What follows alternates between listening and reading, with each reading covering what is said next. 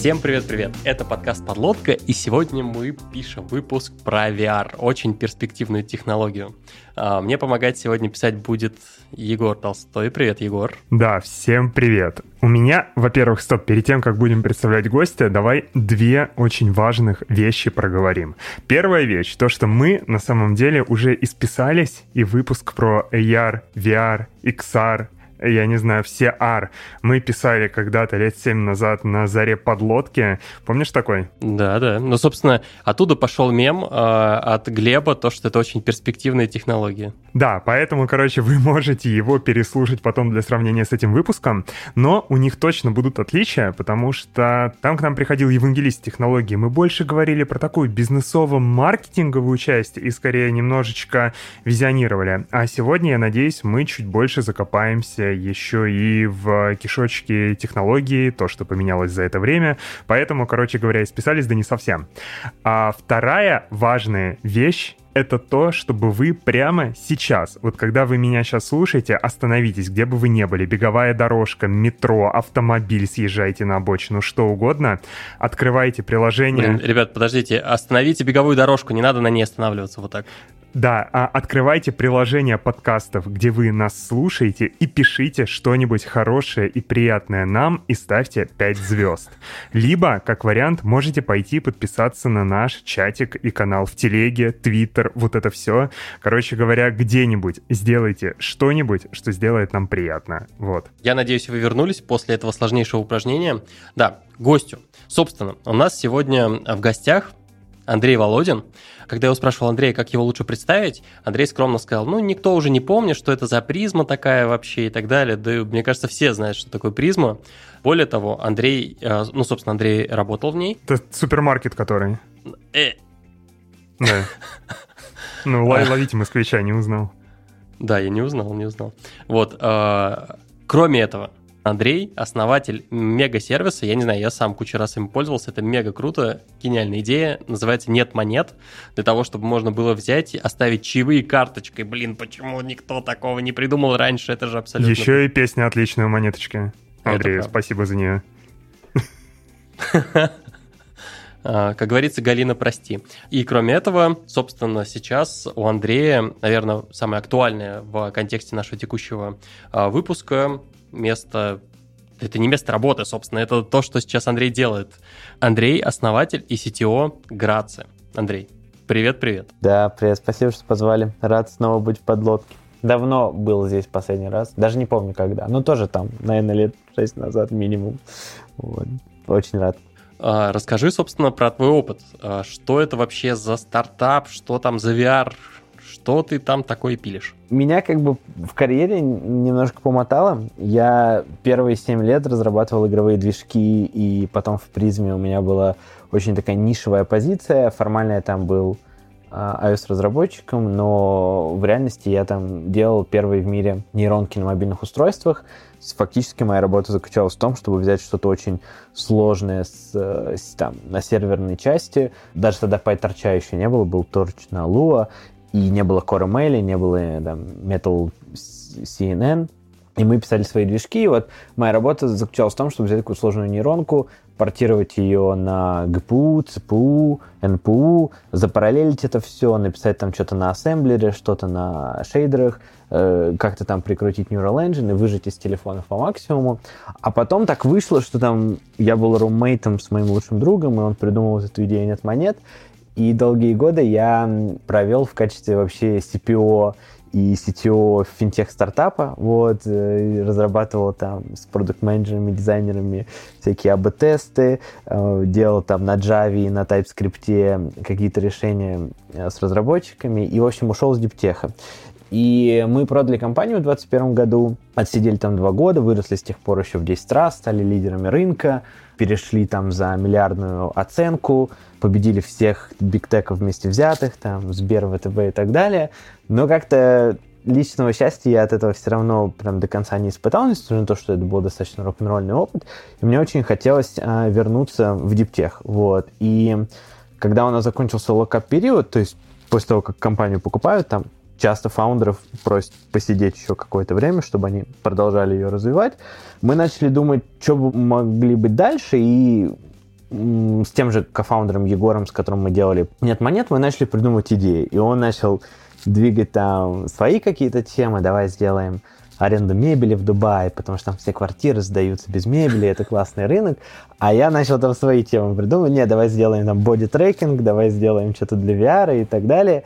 И вот с 2020 года, ну сейчас вообще идет такая AI-лихорадка, все делают AI-стартапы, а, но в основном все бегут как бы либо делать обертки над API-шкой OpenAI, либо что-то связанное с, там, с диффузионными моделями, там, Stable Diffusion, Midjourney и так далее. Вот. Но есть, на самом деле, еще одна сфера, которая как бы получает такое же внимание от э, researcher ов, э, как и там Stable Diffusion и LLM-ки, э, с точки зрения, там, не знаю, количества paper ов, которые по ней выходят в год, и сколько там как бы ученых по всему миру, да, над ней работает. Но при этом до consumer ов она не добралась. Эта технология, там, коротко аббревиатура называется NeRF, расшифровывается как Neural Radiance Field. Вкратце, как это работает, можем подробно это потом обсудить. Вы берете AI-модель и заставляете ее учить, как работает свет. Вот, то есть сюда прилетают такие фотоны, сюда прилетают такие фотоны, сюда прилетают такие фотоны. И это позволяет делать полностью фотореалистичные реконструкции. То есть сохраняя все преломления, отражения, э, какие-нибудь там полупрозрачные поверхности, non-Lambertian geometry, знаете, когда на тачке там из-за краски все расплывается, вот, э, не ровно отражается, как от зеркала. Всякие такие эффекты. Нерфы все это умеют а, переводить э, как бы в 3D-репрезентацию, и вы можете показать модельки разные фотографии, которые вы сняли с разных сторон, и потом как бы ходить в этой реконструкции полностью неотличимо от там, фотографий. Как будто бы вы это смотрите, это не выглядит как 3D-модель, а, это выглядит так, как будто вы находитесь а, там, где это снималось. Изобрели эту технологию в 2020 году, и последние несколько лет она очень активно развивалась, потому что там очень много use cases для нее есть. Но никто не мог ее запускать в реал-тайме. Вот, то есть э, никто на планете вообще не сделал никаких э, реал-тайм решений, особенно для VR. А когда нерфы появились, все начали говорить, типа, йоу, эта технология просто создана для того, чтобы быть в VR, потому что как бы ты можешь там сидеть на интервью Дудя, можешь там быть себе оператором в Гарри Поттере, ну, то есть стоять на ринге в UFC, что только можешь придумать. И, ну, так вышло, что первые 7 лет карьеры до того, как я стал CPO, я провел за тем, чтобы делать супер low-level ьные оптимизации, и тоже то, что мы делали в Призме, на самом деле, мало кто делал не, не то, что в России, а просто на земном шаре. А, и это как будто бы была, был просто матч идеальный, потому что это очень маленькие нерфы сами по себе, это маленькие нейроночки, их там они не такие огромные, как чат GPT, что их там за 20 миллионов долларов можно только затренить. Я их там за 30 минут треню на своей 4090 дома. И потом моя цель это запустить их э, на девайсе. И, в общем, я делал демки в Твиттере, они виралились, виралились, виралились, собирали все больше внимания, там приходил Джон Кармак, Мета, там какие-то инвесторы и все такое. И, в общем, в августе я сделал очередную демку с волюметрическим видео. То есть мы взяли, я, я связался там с одними знакомыми, у которых есть 3D scanning студия, они делают ассеты для игровых компаний. И я попросил у них сырые данные, то есть просто заснять какую-то анимацию и скинуть мне как бы картинки, на которых я могу обучить. Я обучил свою, там, свой кастомный pipeline из нерфов и там гауссовских splat ов, ну, неважно, это там не нерфы технически, но тоже в эту категорию технологий попадает и сделал демо-версию, которая доказывает, что волюметрические видео в VR доступны уже сегодня. Вот, то есть там Uh, ну, демо-версия заключается в том, что uh, там есть секундная анимация мужчины, которую засняли там с нескольких камер, он как-то двигается, и вокруг него можно ходить, смотреть с разных сторон. Вот. Ну и все, я окончательно сошел с ума когда эту демку получил, потому что там, ну, типа, видны отдельные волоски у него на голове, там, отражение в зрачках, всякое такое. Прибегаю к своему кофаундеру, говорю, все, это будет больше, чем Netflix, это вообще новый вид контента, это 3D-видео, в которых, типа, не такие, как там в кинотеатре, а вообще видосы, в которых можно ходить. И вот я единственный на планете, кто их запустил в VR, а, вот смотри. И он такой, йоу, да, кажется, это реально круто. И вот с э, начала октября мы основали новую компанию, уже собрали команду из восьми человек, называется «Грация», и у нас в начале декабря вышла Open Beta. Сейчас мы единственные кто предоставляет просмотр фотореалистичных сцен в VR вообще на планете. Вот. И вот мы ну, в общем, наше путешествие только начинается, но мы уже сделали достаточно много как бы breakthroughs по сравнению с э, другими компаниями, у которых там сотни раз больше фандинга, и в начале 24-го планируем сделать еще больше. Я думаю, то, что мы еще поглубже потом закопаемся, собственно, в э, саму технологию нерфов, как вообще это стало технически возможно, что для этого всего надо, а, почему это не было возможно раньше и так далее. Очень круто, интересно. Да, собственно, да, э, ты упомянул свой твиттер. Э, собственно, Андрея, да, мы позвали после того, как вдохновились демками, которые увидели в твиттере. Они шикарные. Тоже не упустите возможность сходите, обязательно посмотрите. Это, это что-то. Ну, типа, действительно 3D, 3D созданная модель, которая, ну, как бы ее не брали, моделировали, а ее просто, можно сказать, сфотографировали. Ну, в общем, я думаю, то, что сегодня в выпуске мы разберемся, как такую штуку собирать. Да, у нас, видишь, еще недостаточно терминов в этой сфере, то есть мы называем это волюметрическим видео, но это как бы не уверен, что это правильный термин, потому что это вообще новый вид контента. И то же самое с моделями. Это, это не 3D-модель, это как бы нейронка, которая запомнила 3D-репрезентацию, но слово для этого тоже не придумали. Поэтому, короче, мы, это очень ранняя стадия, поэтому с терминами и у меня тоже сложно. Ты играл в Киберпанк? Да, да, да. Так braindance а нет? Да, вот каждый раз, когда я рассказываю про Грацию, мне говорят, два, есть два типа людей. Кто-то говорит про braindance, а кто-то про омут памяти из Гарри Поттера. Вот, типа, бывает и так, и так. Вот, но да, это basically то, что мы делаем. Нормально, нормально. Так, Перед тем, как мы вкопаемся в то, что сейчас, я предлагаю немножечко как это сделать шаг назад и э, повспоминать, а что было раньше. Потому что на самом деле сам по себе VR, история про VR, она VR, AR и так далее, она не нова. Собственно, мы сегодня уже вспоминали, как лет 5 или 6 назад мы записывали выпуск про это, и все такие, о, да это очень перспективная технология, все в таком духе. И, в общем, э, скоро она вообще разорвет. Как мы видим, шли годы, а никто никого, в общем, не, не разорвал, и технология... Ну, то есть за это время а, выходили какие-то очень интересные проекты, там, например, тот же самый Half-Life Alex. А, я не знаю, я лично очень люблю Saber а, из этого всего. Но кажется то, что глобально какого-то мега такого прорыва не произошло. Я вот предлагаю обсудить, почему, почему э, так случилось, почему, несмотря на все обещания, на то, что на самом деле шлемы там продавались достаточно большими тиражами, в итоге индустрия не выросла. Во-первых, я должен признаться, да, что я на самом деле не то чтобы прям OG VR, вот, я сам нахожусь в VR, ну, как бы, как юзер и вообще как энтузиаст, а, с первого дня когда вот они только-только показали Quest 2, то есть по меркам как бы ветеранов VR я позер, вот, потому что я вот сейчас, чем больше мы там знакомимся с разными инвесторами и так далее, я, конечно, в шоке, как там были чуваки, которые с 2016 года на дев-китах первых околосов что-то уже делали, там какие-то стартапы, проекты там, и э, успели поднять инвестиции, закрыться и снова там что-то поднять. Вот, то есть я э, из-за того, что я еще был iOS-разработчиком, я как-то на все это с таким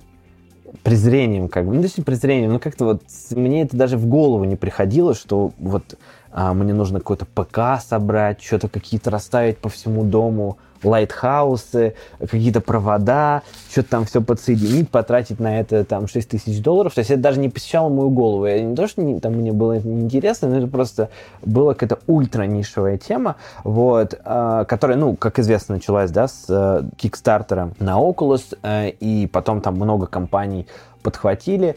И, к сожалению, тогда, когда это все началось, э, там в 2016 году и, и как-то все развивалось, было слишком много обещаний. Вот. Это, конечно, во многом было связано с тем, что э, ключевая ставка доллара была 0%, и в целом VC-рынок был как бы супер перегретый, всем подряд давали деньги на слайды, на обещания и так далее. И VR-индустрия, конечно, была абсолютно не готова к тому уровню обещаний, которые а, она заявляла, но при этом эти, эти обещания, как бы, они там продвинуты были в массу, много компаний туда побежало, там Valve сделала свой шлем, там HTC, а, Oculus а, продали Mete и там на, начали делать свои какие-то темы, но вот все, что было до Quest 2, это все еще оставалось невероятно нишевой как бы индустрии, то есть там даже счет не шел, ну, на миллионы юзеров. То есть, может быть, там единичные какие-то выбросы охватывали миллионы, но в целом это ультра нишевые компании были, которые, как правило, все к сегодняшнему моменту либо закрылись, либо обанкротились, либо вышли с рынка. Это было, ну, то есть такая пора, за которую сейчас индустрии, к сожалению, приходится расплачиваться очень серьезно. Вот мы сейчас, например, находимся на этапе фандрейзинга, и мы часто приходим к инвесторам, и нам говорят, да нам такой питчили в 2017 году. А я смотрю и думаю, а как вообще кто-то мог в 2017 году такое питчить, если это ну, даже близко не было возможно, да? Ну, то есть и, а, к сожалению, там наломали дров, и сейчас вот этот контекст культурный, который нам достался, он очень отяжеляет все, потому что на VR очень много обожглись, инвесторы кучу денег потратили на VR, разного уровня инвесторов, да, и ангельских, и венчурных фондов, и там биг корпорации вложились, там какие-то, у них тоже ничего не получилось, там HTC пробовали делать, Vive, Vive там Pro, тоже все закрыли. Это сейчас очень все усугубляет, потому что есть такой инерционный скепсис, потому что, типа, знаете, как, типа, вот сейчас к крипте. Вот, то есть там все уже поняли, что как бы NFT это скам, и все, вот там, кто что не пытается делать, типа, уже это, ну, для большинства людей, типа, они уже потеряли деньги, они не хотят даже это слышать об этом. Вот, и то же самое происходит, к сожалению, с VR. Вот, но я сам как юзер вошел в VR вот прям в день MetaConnect, на котором показали Quest 2, и для меня это было, ну, просто ошеломляющее как бы, событие. То есть я заказал его прямо во время презентации. Я вот прям помню, я жил на Киевской в Москве, типа я заказал его на американском Амазоне, мне его там что-то доставили за 5 или за 6 дней за 300 долларов, и я, ну, просто офигел, и я офигел, типа, ну, просто по такому количеству параметров, по которым я просто не был готов. Вот, во-первых, это было достаточно эпловый опыт. Я как бы не знаю, был ли у вас Quest 2, но вот там с точки зрения там коробочки, опыта, то есть там ты типа его достаешь, знаете, вот как MacBook ты открываешь, там сразу яблочко загорается, вот там... Еще нужно вытягивать эту коробку. Да-да-да, ну то есть типа там все было очень красиво упаковано, там всякие какие-то тряпочки, не тряпочки, вот, ты э, достаешь там два контроля, надеваешь шлем, все, ты ready to go, все уже там само что-то настроилось, там тебе что-то показывается, тебя ведут по нормальному туториалу, ты все очень быстро схватываешь на лету, хотя, ну, я вот к этому времени прям, ну, я там на WWDC только пробовал HTC Vive, но это было эпизодически, то есть не было никакого опыта с VR, я фактически был нормисом, ну, как бы по меркам VR, вот, и для меня анбординг второго квеста был супер изи, я все быстро схватил, быстро подключился к Wi-Fi, ничего не настраивал, он inside-out трекинг, то есть там сами камеры его трекают, поэтому не нужен ни ПК, ничего, просто полноценный девайс. И потом я начал играть в игрушки, я начал покупать их, и меня начало дико прикалывать то, что ну, уровень игры там примерно как Counter-Strike 1.6. Я даже не знаю, у вас аудитория знает, что такое Counter-Strike 1.6 или нет, но... Да у нас деды знают. По уровню как бы графики и вообще комплексности того, что происходит, эм, это примерно Counter-Strike 1.6. Все игры плюс-минус так вот выглядят. Эпохи даже пре-PS2, то есть там PS1 и вот такого толка. И я начал замечать за собой, что, во-первых, это невероятно увлекательно, то есть чем больше я там проводил время за этими играми, чем больше я ловился на мысли, что они как бы раскрывают всю суть, почему видеоигры это весело. Там нет крутой графики, там нет крутых постановочных сцен, там нет Кевина Спейси там в роли главного злодея, там есть просто какая-то классная механика, и несмотря на то, что это как бы VR, тебя это абсолютно не волнует, что все состоит из трех полигонов, ты это искренне как бы в это во все вваливаешься, потеешь, прыгаешь, ты в это веришь, и тебе супер весело. То есть я, мне настолько снесло крышак, что я начал ходить просто ко всем своим друзьям. Я был самым главным амбассадором квеста второго в Москве. Я там в призме кучу людей заставил его купить, в какого Heads кучу людей заставил его купить. Мы начали играть там в мультиплеерные игры, и все было, короче, прямо типа дико классно. И потом еще у меня тогда был Mac Pro, и я в него вставил 3090, и на старый Mac Pro можно было, э, короче, устанавливать винду э, в такую терку, короче, которая только появилась. И на эту терку я поставил Half-Life Alyx. Вот. Это был как бы третий этап полного крышесноса, потому что, во-первых, я считаю, что Half-Life Alyx это, в принципе, одна из лучших видеоигр как бы ever, Вот, вообще не важно ни в каком жанре, там, ни на какой платформе, ни какой эпохе, а в целом это lifetime experience. То есть, мне кажется, типа, обязательно, если вы хотя бы чуть-чуть любите вы видеоигры, вам надо это попробовать. И это как бы полноценный такой AAA продукт, там, с постановкой, с э, сюжетом, с огромным бюджетом, там, с актерами, motion capturing и так далее. Но что меня а, больше всего поразило и в Half-Life Alyx, и частично еще как бы в самой экосистеме квеста, то что это очень зрелый продукт для своей индустрии. То есть вот параллель, которую я в голове провожу, что вот, например, я помню, как я начал там программировать под iOS 6, и там не было ни pull-to-refresh ей, ни double-tap а на tab bar, чтобы там заскролиться наверх, ни свайпа там с левого края экрана, чтобы вернуться на предыдущую штуку. Да? Это мало того, что заняло у Apple какое-то количество лет, чтобы это все изобрести и понять, как на самом деле удобно пользоваться тачскрином и так далее, так еще и большая часть этого на самом деле придумана была с пати разработчиками. То есть чуваки делали какие-то библиотеки, делали какие-то решения, Apple их просто воровала, интегрировала как бы в iOS-систему. А в VR ты играешь в Half-Life Alyx, и это ощущается просто дичайше продуманно. То есть вот там продуманы ну, какие-то просто невероятные мелочи, и это все просто невероятно интуитивно. То есть ты очень быстро схватываешь, как притягивать эти объекты, как класть их там в рюкзак, как телепортироваться, как там что-то крутить, как тут что-то нажимать. И ты реально с этими двумя контроллерами очень быстро вживаешься в персонажа. Там на индексе еще есть фингер трекинг, когда там можно рисовать и так далее, и уже все прямо сделано. То есть ты касаешься виртуальной стены, у тебя там такая микровибрация в контроллере, что типа ты э, должен как бы там остановиться. Если ты телепортируешься, тебе накладывают там такие шоры слева и справа, э, чтобы тебя не укачивало, чтобы у тебя периферическое зрение блокировалось. Если ты падаешь, там тоже накладываются шоры. То есть я играл, и я постоянно думал, да господи, как же вы сделали такой зрелый продукт, если он вообще, по сути, первый как бы в мире, потому что, ну, до Half-Life Alyx и, строго говоря, ну, после, сопоставимых продуктов особенно-то и не выходило. И меня, когда я вот купил Quest 2, это, это абсолютно поразило до глубины души, что для такой экспериментальной технологии, на которую я все время смотрел, что это какая-то гиковская тема там для трех с половиной человек на всем мире, это выглядит невероятно зрело и невероятно готово, невероятно закончен. Вот, то есть там уже есть и скриншоты, там, знаете, ну, например, возможность сделать скриншот на PlayStation появилась только в PlayStation 4. Пять поколений консолей потребовалось, чтобы как бы сделать эту фишку. А на квесте там сразу на втором можно было и стримить на телевизор, и стримить там своим друзьям, и что-то шерить, и скринкапчер. Ну, то есть это полноценная операционная система, на которой можно ставить 2D-апки с андроида, можно лазить в браузере, можно что-то скачивать. Мы там записывали интервью со мной в VR, и там уже есть какие-то приложения, уже 4 года назад были, уже какие-то интегрированные с Figma, с Google Drive, какие-то whiteboarды можно вывозить, что-то там стримить, собираться вместе. Для меня главное впечатление было то, что это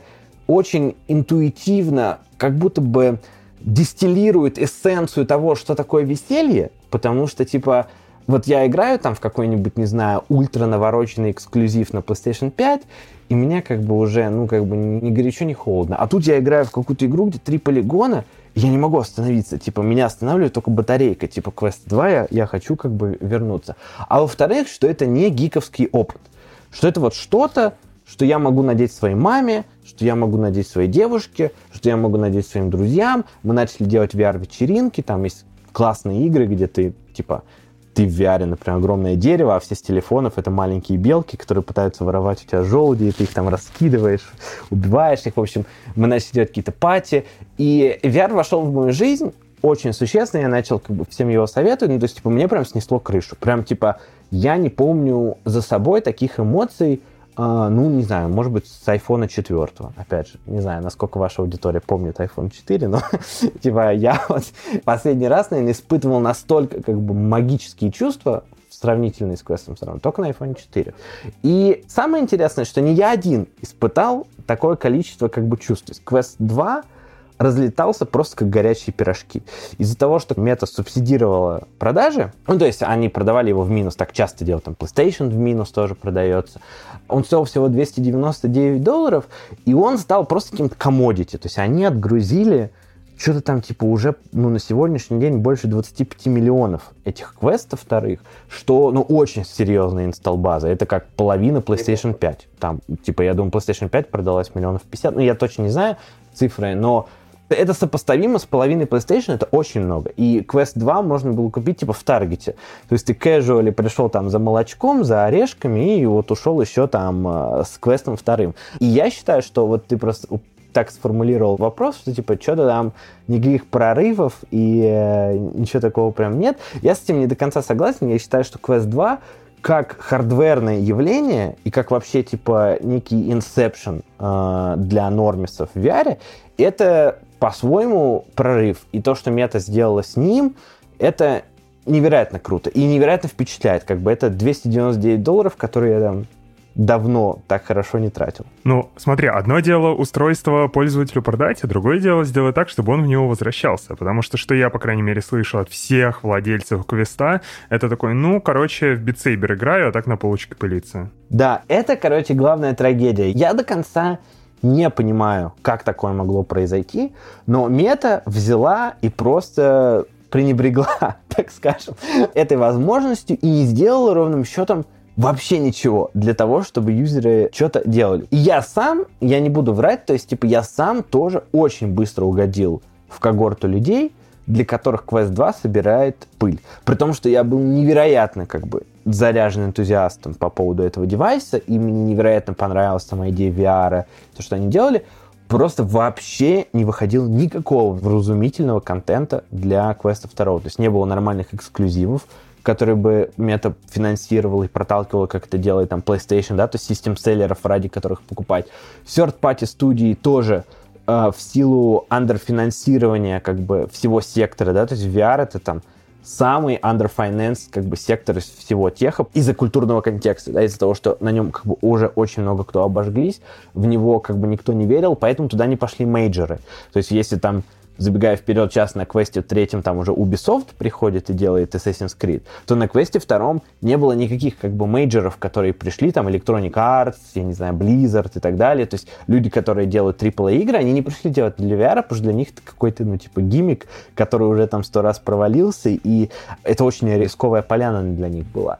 И, в общем, мета отгрузила какое-то невероятное количество этих э, мета-квестов вторых, все поиграли в прикольные демки, там в прикольные игрушки, что-то поигрались, и просто все сложили их на полку, и все. И это просто мертвая инсталл-база. Я не знаю, были ли вообще до этого такие прецеденты, когда, типа, был невероятный успех, как бы, хардвера, вот, и причем очень быстро. То есть это не то, что они там 20 миллионов запродавали на, за 10 лет. Это, типа, случилось там, не знаю, за полтора года. То есть это, это просто вот так вот, по экспоненте. А, люди их понакупили, и просто оставили на полке. И потом мета что-то ничего не делала, не делала, не делала. Все такие как бы смотрели по сторонам, но а что, а как будут эксклюзивы, может, какие-то игры, может, будут выходить, или что там с этим квестом-то делать? И они сделали еще более странное решение. Они выпустили, короче, девайс, который стоил в 6 раз дороже. Они выпустили Quest Pro, и сказали, все, теперь это вообще, типа, теперь мы конкурируем не с игровыми консолями, теперь мы конкурируем, короче, с лэптопами. Что вот ты покупаешь э, этот квест, подключаешь к нему клавиатуру, и ты, типа, сидишь и работаешь. И там есть face трекинг, eye трекинг, короче, они напичкали его кучей сенсоров, э, сделали очень крутые контроллеры. Раньше шлем, как бы, камерами трекал и surroundings, чтобы понимать, где он, и еще контроллеры, а теперь в каждый контроллер они добавили по две камеры, добавили туда в каждый контроллер по Qualcomm чипу свою батарейку, сделали их маленькими компьютерами, которые как бы сами себя трекают, то есть на них обсчитываются компьютер vision алгоритмы. То есть сделали нереально напичканный девайс, но не дождались нового поколения Qualcomm, то есть, типа, они выпустили это на старом XR2 Plus чипе, который был слегка мощнее Quest 2, но это даже не близко к тому, чтобы хоть каким-то профессиональным задачам отвечать. То есть это, учитывая еще потребности VR, да, технические, как бы очень амбициозные, просто нельзя было так делать. Вы, ну, нельзя было выпускать такой девайс на там за тысячу, ну вот я его в Париже купил за 1800 евро, ну мне до сих пор так больно, это, это типа капец. Вот если, если 290 долларов на Quest 2 это одни из лучших долларов, которые я тратил свою, за свою жизнь, то вот 1800 евро на Quest Pro, при том, что по-своему это прикольный девайс, это, это гарантированно худшие 1800 долларов, которые я тратил, даже там в Тинькофф инвестициях не так страшно потерять 1800 долларов, как на Quest Pro. И, в общем, это был настолько же беспрецедентный флоп, как и беспрецедентный успех Квеста 2, потому что там чуть ли не через полгода они уже сделали дискаунт, то есть вот я купил его за 1800 евро, уже там через 6 месяцев он стоил уже 1000, я такой типа, а, ну, а, как, как так-то? Вот, и еще через полгода они неявно там как-то втихую его вообще закрыли и заканцелили, и теперь он фактически не, не продается.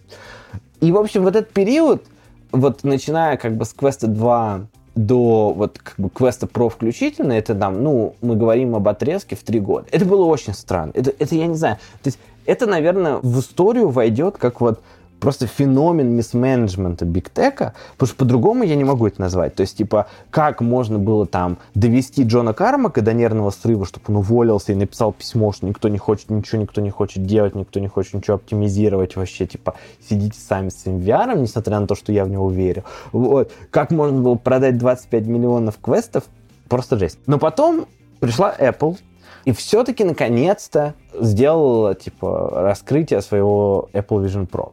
Об этом давно ходили слухи, я там много раз рассказывал на разных подкастах, как там я собесился в команду этих очков, и там были разные сливы и так далее. Как бы все понимали более-менее, что они их делают, но у сообщества было такое как бы представление, что они делают там что-то ну просто невероятное, что вот типа там на годы впереди э, всей индустрии, и вообще там будет и там какой-то AR, там полный pass-through, они будут маленькими и так далее. В итоге Apple а, вообще, на самом деле, представили достаточно странный для VR девайс, и более того, они с самим термином VR не очень окей, они его запрещают во всех PR-материалах, не хотят, чтобы вообще произносилось слово э, VR, они понапридумывали своих вот этих булщитных терминов, как обычно, spatial computing, что это значит, никто не знает. И, э, короче, Apple вышли и показали свое видение VR, которое отличается от текущего достаточно сильно. То есть по представлению Apple VR, их VR, который сейчас они показывают, он как бы отрицает все то, что VR-комьюнити делала. Это типа, во-первых, couch VR, то есть не бегай по комнате, а сиди на жопе на диване. Вот. Во-вторых, э, это 2D-панельки, то есть никакого там 3D, ничего такого, просто навесь себе кучу мониторов, как бы и а, не бесись, типа вот привык уже работать в 2D, ну сиди в шлеме и работай в 2D. И, в общем, по-своему это достаточно странное устройство, но это всех очень сильно оживило, потому что, типа, если Apple туда идет, ну, значит, там, ну, скорее всего, что-то будет, потому что они как бы вливают о, деньги и так далее. Ну и так, собственно, и произошло. То есть вот в этот год, когда показали Apple Vision Pro, э, VR-рынок, ну, просто его не узнать. То есть э, анонсировано какое-то просто невероятнейшее количество нового железа, там всякие линксы, сомниумы, э, какие-то там Варджа новый шлем показали, визоры, Big Screen Beyond, появляются какие-то просто абсурдные бизнес-модели в духе типа отсканируй депс-сенсором айфона свое лицо, чтобы тебе изобрели как бы свой собственный шлем, который полностью блокирует там э, типа Sunlight и там под тебя его отправят, боди-трекеры там для VR-чата и так далее, но главное, что э, мета пришла и как бы сделал Quest 3. И Quest 3 это опять очень классное устройство. Оно, конечно, уже не продастся так, как Quest 2, ни при каких обстоятельствах, потому что много кто обжегся и много кто как бы разочарован. Но прогнозируется, что как минимум 7-10 миллионов они точно толкнут, то есть это все еще как бы неплохая база. И они там опять сделали спорные решения, а, с точки зрения разработчиков. Например, они не добавили трекинг зрачков, который очень принципиален для перформанса, вот, но они сделали много чего другого, добавили depth-сенсоры, там прокачали контроллеры, добавили отдельный чип, так же, как в Apple Vision Pro, чтобы не забирать у разработчиков как бы horsepower на то, чтобы считать, где шлем находится, что он там делает и так далее. Вот. А, и Quest 3 очень хорошо продается, но самое главное, что они сделали эксклюзивы. Они а, договорились с э, Ubisoft Ubisoft выпустил Assassin's Creed Nexus, который всем очень понравился, его очень тепло приняло сообщество, и кажется, он хорошо продастся.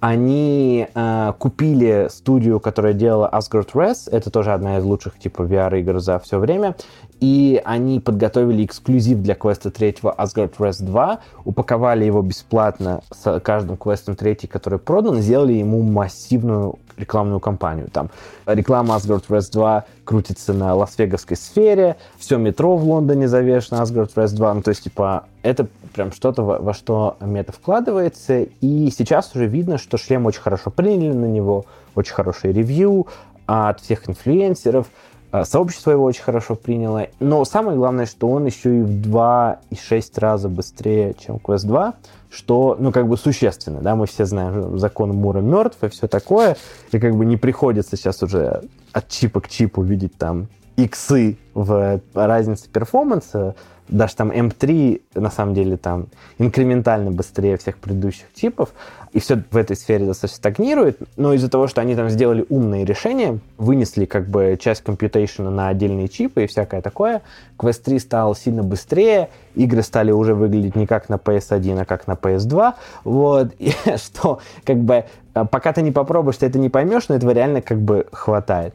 И вот сейчас мы считаем, да, мы, понятно, что предвзято, мы делаем миграцию, мы считаем, что сейчас в VR наконец-то, вот наконец-то наступила хорошая пора, чтобы делать стартапы. Потому что как бы в следующем году, уже в феврале, по слухам, будут поставки первых Vision Pro. Мета уже вкачивает маркетинговые бюджеты в дискурс. Apple начнет вкачивать э, бюджеты в начале 2024 года. И в целом, я думаю, что вся планета будет рефлексировать на тему того, является ли VR там, новыми смартфонами, будет ли это массовым техом, не массовым, будет ли это интерпрайзной больше истории или профессиональной. Но так или иначе, я думаю, что в разное время в VR были перекосы в разную сторону. То есть, например, во времена Half-Life Alyx там был очень крутой софт, но не было толком железа, разрозненные экосистемы, негде его запускать и так далее. Во времена Quest 2 было очень крутое железо, все было дико круто, но не было игр и нечего было на нем запускать. И, в общем, сейчас я очень надеюсь, что Chicken Egg проблема и в целом development технологии, он наконец-то решен, адресован, и, и как бы XR2 Gen 2 чип, который лежит в основе квеста третьего, это очень как бы неплохой чип, мы там сейчас на нем много работаем, много под него оптимизируем. И плюс еще мета договорилась с Китаем, и квесты теперь будут продаваться в Китае, их там долгое время на них был бан. В общем, несмотря на то, что, правда, VR очень сильно всем за оверпромисил, набулщитил кучу людей, не оправдал ожидания, там куча людей потеряли деньги, кто-то купил там hardware, разочаровался, он валяется на полке и т.д. Но все-таки я полон оптимизма насчет будущего VR, потому что вот сейчас как, как будто бы все звезды сходятся, но и при этом надо признать, что если в очередной раз не получится, что вот если как бы уже Apple придет, Meta там, сейчас еще там в гонку кто-то еще подключится, и, в очередной раз будет flop, ну тогда все, наверное, можно уже расходиться, тогда уже, наверное, дальше дороги нет. Но вот сейчас, по крайней мере, в индустрии, я это просто чувствую, потому что являюсь как бы ее частью, точно есть такой вайб оптимизма. Эпоха возрождения, короче, идет сейчас в VR, и меня это очень сильно вдохновляет. Там же еще из заметных игроков это Sony, которая уже второй, по-моему, шлем недавно выпустили. И это вроде как что-то очень странное, потому что шлем выпустили, эксклюзивов ноль, короче, люди купили, что делать непонятно. Да, да, это тоже грустно, типа, потому что вроде как я сам, у меня нет ни PlayStation 5 сейчас, ни PSVR 2, я продал консоль и поэтому не покупал. Но, насколько я знаю, это неплохой шлем. То есть там вроде как достаточно хорошие экраны, и в целом, типа, он неплохой.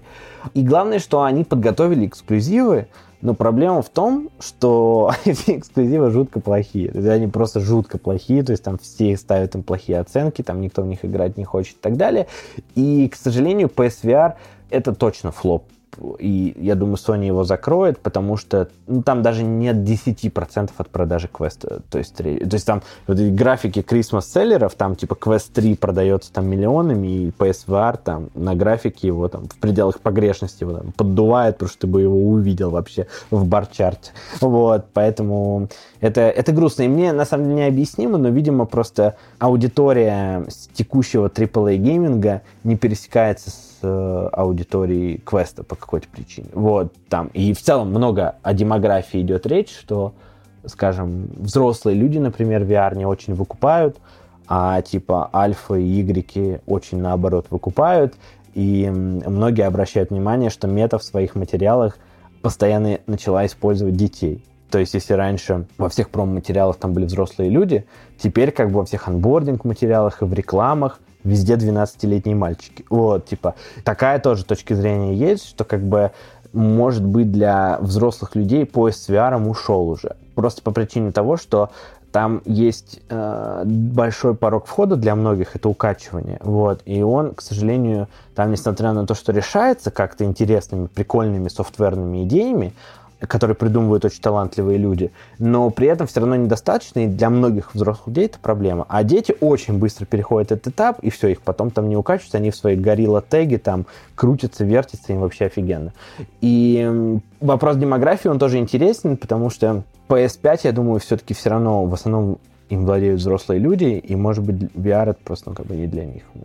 Слушай, Андрей, хочу поговорить про технические ограничения, о которых ты несколько раз упоминал. Почему я вообще о них задумался? Потому что, ну, вот ты сегодня Counter-Strike 1.6 упомянул, в котором, ну, собственно, графоний это, в общем, не то чтобы, но при этом в нее играют миллионы людей и как бы и не жалуются. И, и на первый взгляд кажется то, что именно само техническое ограничение, нехватка полигонов, она не всегда является каким-то прям таким блокером, и люди играют в игры с простой графикой. И есть я не знаю, там многие в Героев Меча и Магии до сих пор рубятся, и, в общем, все в порядке. И то есть здесь а, как будто бы основная как бы причина, наверное, должна быть где-то в геймплее. Но ты вот несколько раз упоминал про технические ограничения, рассказал то, что вот в квесте про а, по сравнению со вторым не то чтобы очень сильно там прибавилась э, мощность, и хочу вот про это узнать. Чего не хватало раньше, именно с точки зрения там железа и так далее. Почему тебе кажется, что это какой-то тоже вот важный аспект, который мог тормозить развитие? Ну, ты задел три тезиса, да, они все немножко mm-hmm. разные. Там первое то, что я говорил, что несмотря на как бы то, что графика ужасная, тебя это как бы, ну, по крайней мере, меня это ужасно сильно увлекает и завлекает, и ты об этом вообще не думаешь, и просто для меня это просто сторонняя такая немножко мысль на полях, что, блин, оказывается, в играх реально важна, ну, не графика, а важна, типа, суть игры, да, чтобы тебе было интересно uh-huh. играть. Вот, про Quest Pro, во многом, на самом деле, Value Proposition Quest Pro от Value Proposition Apple Vision Pro почти не отличается. То есть, типа, идея такая, замени uh-huh. лэптоп шлемом, вот. Но просто XR2 Gen 2 это это даже не уровень типа M1, ну, это даже не уровень A13. Это достаточно слабый шлем, который ну, не может лежать в основе ну, какой-то более-менее серьезной работы на, на лэптопе, и поэтому это было как бы заведомо провальная тема сделать как бы hardware шлем с кучей сенсоров, напичканный кучей tech ом, вот, но который не может вывозить там даже там три окна с браузером, я не знаю, Microsoft Word и так далее. Но откуда все это как бы идет, да, откуда берутся эти ограничения? Ограничения берутся из-за того, что рендеринг в VR, чего угодно, это невероятно сложная задача. То есть вот даже если мы посмотрим на... Просто давайте вот для бенчмарка, да, э, вот скажем, мы там, не знаю, Nvidia выпускает какие-то там видеокарты, и все на них бенчмаркуют игры, и вот, значит, ютуберы злорадствуют. Вот, ах-ах-ах, купил 4090, типа она даже в 30 FPS не тянет там киберпанка, на, в 4К мне приходится там включать DLSS, да, чтобы там было 60 FPS. То есть рендеринг в 4К на сегодняшний день это ну, можно сказать, что еще не решенная задача. То есть это точно не commodity. То есть поиграть в 4К в AAA игру может позволить себе по статистике Steam меньше 1% как бы людей на планете. Вот, то есть э, до сих пор все там более-менее играют в лучшем случае в 1440p, а мажорити людей до сих пор играет в 1080. И там видеокарта, которая потребляет 500 ватт, не может там современные title ы зарендерить в 4К, ну, как бы, при том, что она самая быстрая там видеокарта на планете и стоит полторы тысячи долларов. А, в VR рендеринг, он сильно амбициознее, чем рендеринг в 4К. Ну, давайте на примере Apple Vision Pro, например, подумаем, да, что значит зарендерить что-то в VR. Там каждом глазе 4К на 4К дисплей. При том, что когда мы говорим на, на PC как бы рендеринг 4К, мы подразумеваем 4К по ширине и 2К по высоте. То есть это примерно 8 миллионов как бы пикселей. А там на каждом глазе 4000 пикселей. То есть это в два раза больше на одном глазе, чем 4К как бы рендеринг на ПК, но там еще как бы два глаза, которые тебе нужно рендерить одновременно, левый и правый. Ну, как правило, с нуля. Там есть небольшие оптимизации, когда ты можешь по share ить какие-то данные между глазами, но тем не менее, да, то есть это уже как бы в 4 раза сложнее, чем 4К рендеринг, с которым не справляется как бы 500-ваттная видеокарта, но при этом еще что интересно, чтобы для того, чтобы людей там не укачивало, нужно держать очень высокий frame rate. То есть, ну, 60 кадров в секунду для VR это уже маловато. То есть э, для многих людей 60 кадров это уже noticeable задержка, и их вестибулярный аппарат уже как бы говорит, что что-то как бы не, не то происходит. И э, как бы золотой стандарт такой минимальный на вход это как бы 72 кадра в секунду, а по-хорошему надо делать 90.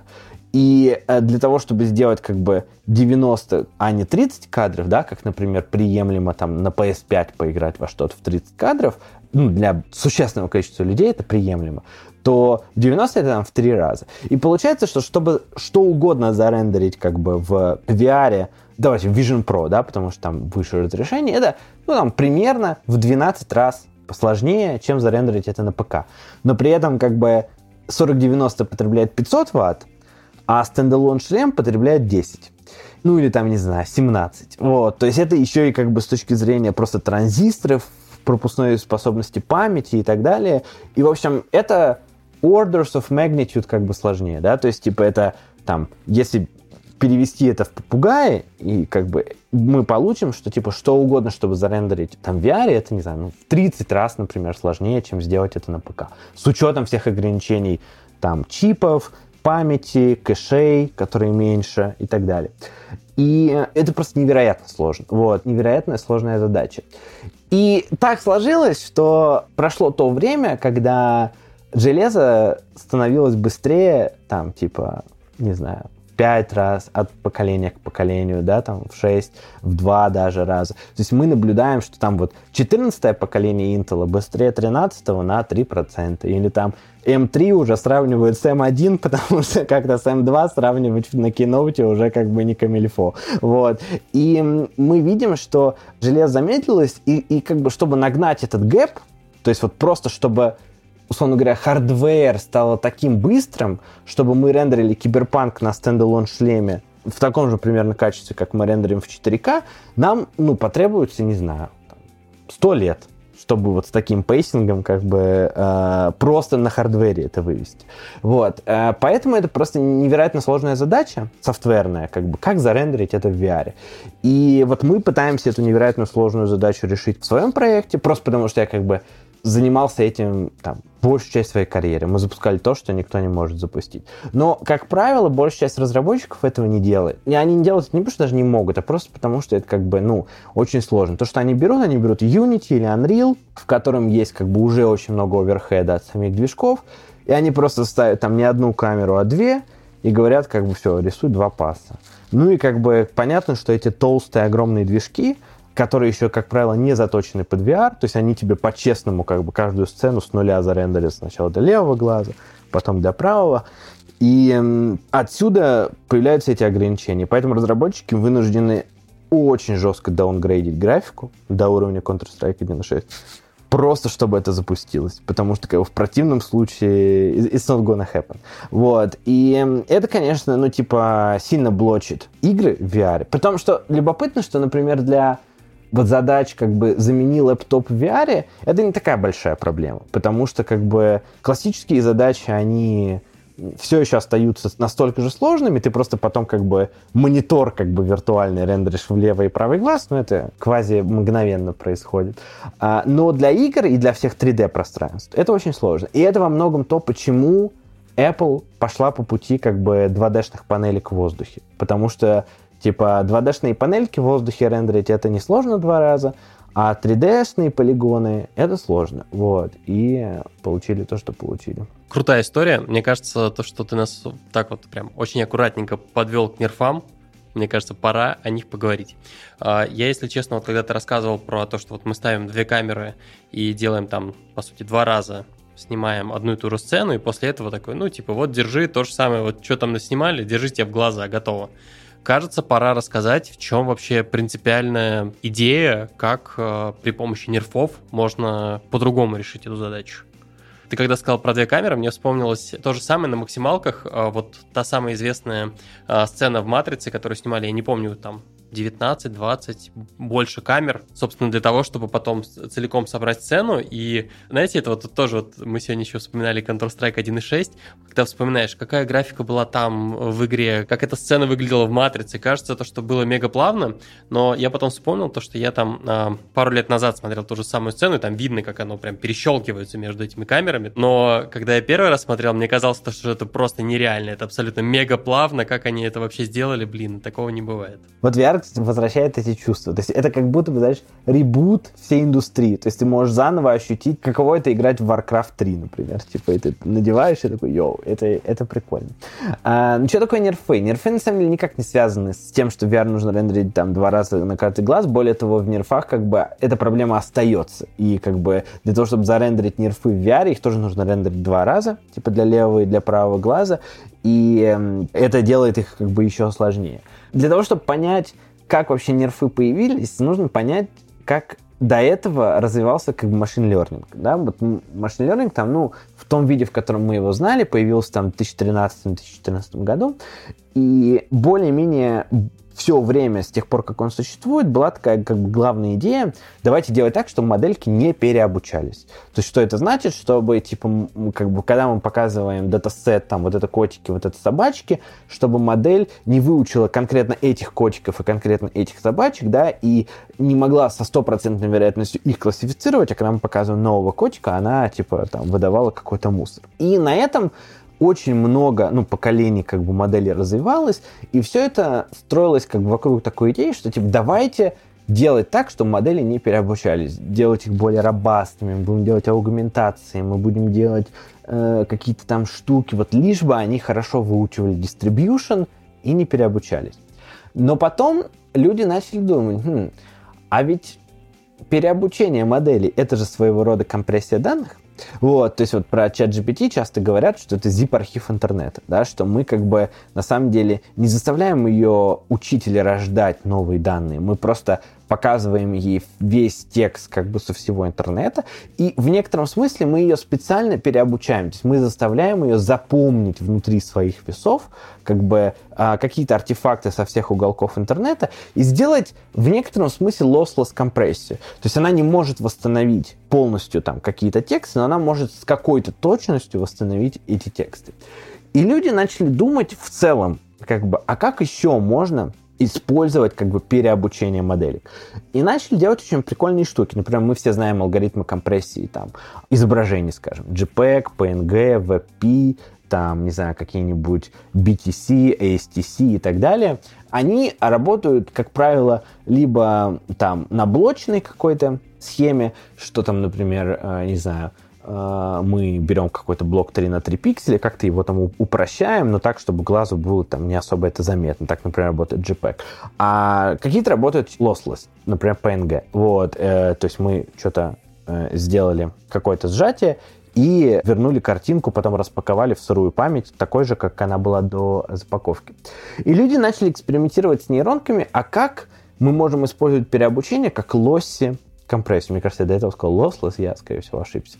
А, как лосси компрессию. То есть как мы можем как бы использовать веса нейронки для того, чтобы она как бы сжала какое-то пространство в себе, а потом его разжала, и мы получили примерно то же самое. Появлялись классные модели, например, там Style Gun 2, Style Gun 3, когда там генерили людей, вы могли помнить, там всякие сайтики появлялись, типа This person does not exist, модельки показывали кучу видео и фото лица, и она умела генерить новые. И на этой основе начало появляться прикольные use cases, что типа вот, например, так работают не кодек аватары, а вот эти какие-то аватары от Apple, я забыл, как они называются. Но идея в том, что типа, а что если мы не будем как бы по фейстайму стримить ну, реальный футаж как бы с видео, да, а мы будем просто стримить имбеддинги, как бы нейронки в какой-то сейчас эмоции, как ты там скривился и все такое, а другая нейронка будет их как бы распаковывать просто, потому что она как бы видела кучу лиц, и она по маленькому вектору может тебе сделать э, кучу всего. И, в общем, в этом направлении люди начали двигаться и придумывать кучу классных способов. О, мы можем звук сжимать, мы можем видео сжимать, мы можем заставлять модели все что-то запоминать. То есть, на самом деле, переобучение — это не то, чтобы как бы фундаментальный какой-то враг, с которым нам нужно бороться. Это, это типа прикольная идея, прикольная capability этих там MLP-шек или полноценных э, нейронных сетей. И NERF — это э, своего рода, можно сказать, что подчасть как бы этого семейства технологий. Я коротко описывал, как это работает, но еще раз быстро пробежимся. То есть мы берем какое-то количество фотографий, которое было снято на, какой-то местности. То есть мы берем, не знаю, какой-то объект, и мы там либо с одной камерой походили вокруг него и поснимали его с разных сторон, либо мы поставили кучу камер, не знаю, 40 камер разных, и как это синхронизированно там засняли этот объект. И потом мы говорим нейронке, что смотри, давай ты в своих весах будешь запоминать, куда какие летели фотоны. То есть мы тебе будем показывать, что вот сюда прилетели такие фотоны, а ты просто запомни, как бы, что это значит там для сцены, что вот отсюда летел красный свет, отсюда синий сюда летел, отсюда сюда. А вот сюда уже из той же точки прилетел, например, белый свет, да, то есть если это зеркальная поверхность, то в зависимости от того, как бы, куда ты смотришь, тебе прилетает разный свет. И ты показываешь ей, как бы, свет, который прилетел а, в разные стороны. То есть NERF, они даже называются Neural Radiance Fields, то есть это поля излучения, нейронные поля излучения. Ну, короче, вот куда что как бы излучается. И так как нейронки это просто перемножение матриц под капотом, и там как бы ничего умного не происходит, это просто некий полином, который сглаживает какую-то дистрибуцию данных, происходит такое, что если ты показал ей как бы вот фотографию, которая находится, условно говоря, вот тут, и вот тут, то она, в силу того, что это просто как бы сглаживание дистрибуции, она тебе может достроить все то, что было бы как бы вот между ними, да, то есть, типа, достроить novel view, так называемые, то есть новые ракурсы, которых не было в, в исходном датасете. И это создает вообще новый вид репрезентации 3D-сцен. То есть раньше у тебя 3D-моделька, это были там куча треугольников, которые там а, как-то лежат, да, потом на эти треугольники натянуты текстуры. К этим текстурам есть информация о материале, там, это shiny, это rough, там, это хорошо отражает свет, это там матовый материал, не знаю, и так далее. На это сверху там есть движки какие-то, которые все это умеют интерпретировать. А тут мы получаем, типа, не знаю, модельку, которая весит не знаю, 10 килобайт, потому что это просто веса э, как бы э, нейронки, которая умеет просто на вход получать, где ты сейчас находишься и куда ты смотришь. То есть позицию камеры и как бы куда ты смотришь. И в ответ выдавать тебе, какой свет прилетел бы в эту сторону, если бы ты там бы стоял и, и смотрел.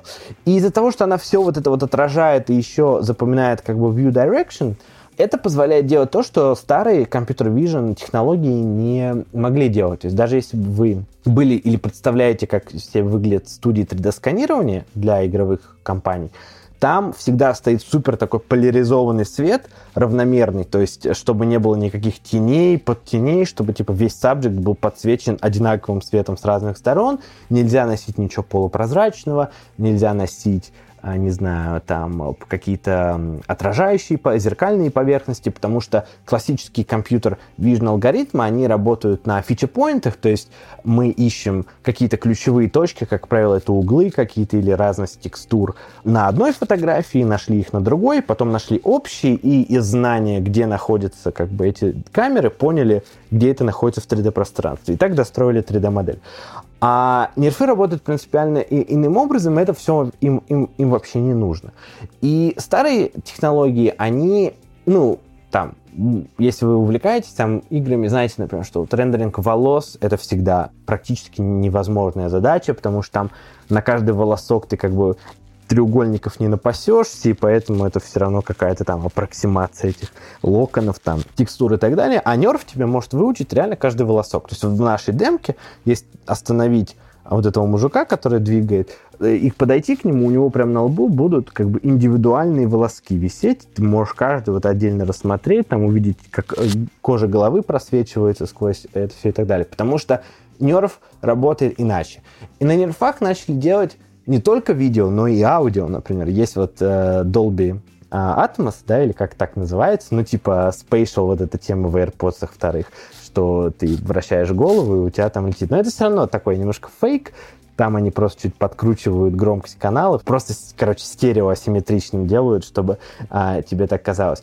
А вот чуваки из Apple, из Apple, кстати, да, сделали работу, которая делает аудионерфы, то есть которые ставят направленные микрофоны и запоминают, куда излучался какой звук, и потом могут как бы тебе э, восстановить, как бы этот звук звучал в любой реальной точке пространства. Если совместить такой нерв с видеонерфом, то ты можешь вообще почувствовать себя так, как будто ты реально там где-то стоял. Проблема с этими нервами была такая, что даже еще в прошлом году, там, в конце прошлого года, самая state-of-the-art модель MIP Nerf 360 от Гугла тренилась на 40-90 примерно сутки и рендерила один кадр примерно минуту. Ну, что-то в этом духе. Вот. И, в общем, а, с помощью нее можно было сделать какие-то прикольные проекты офлайн, Например, можно было, не знаю, заснять какой-нибудь Парфенон и потом сделать пролет виртуальной камеры так, как никогда бы не пролетел настоящий дрон или там настоящий вертолет, типа для там Голливуда. Но не, не для реал-тайма. Но в этом уже в прошлом, на момент, когда мы записываем, в 23 году, вышло много прикольных э, работ, которые приблизили нас э, к реал-тайму. Одна из них это там, гауссовские сплаты. Могу про них тоже, если интересно, подробнее рассказать. Это такой типа замена как бы треугольников. То есть раньше все работали с треугольниками, с полигонами, а это такой новый вид примитивов, который как блямба в пространстве, такая расплывчатая, вот. И вот эти гауссовские сплаты из-за того, что это расплывчатая блямба, она дифференцируемая, в отличие от жестких треугольников, которые жестко опираются, и оптимизируемая. И вот ребята из французского университета Инри придумали использовать эти гауссовские сплаты, которые изобрели еще, на самом деле, в 2001 году по ним статью написали, но никто не знал, что с ними делать. И вот они придумали, что их можно совместить как бы с PyTorch, соптимизировать это все и э, сделать так, чтобы вот эти фотореалистичные сцены дистиллировались в очень быструю репрезентацию. И вот они выложили там эту статью в апреле, мы начали с этим работать, и уже как бы и мы, и там еще какие-то ресерческие компании пытаются прикрутить к этому видео.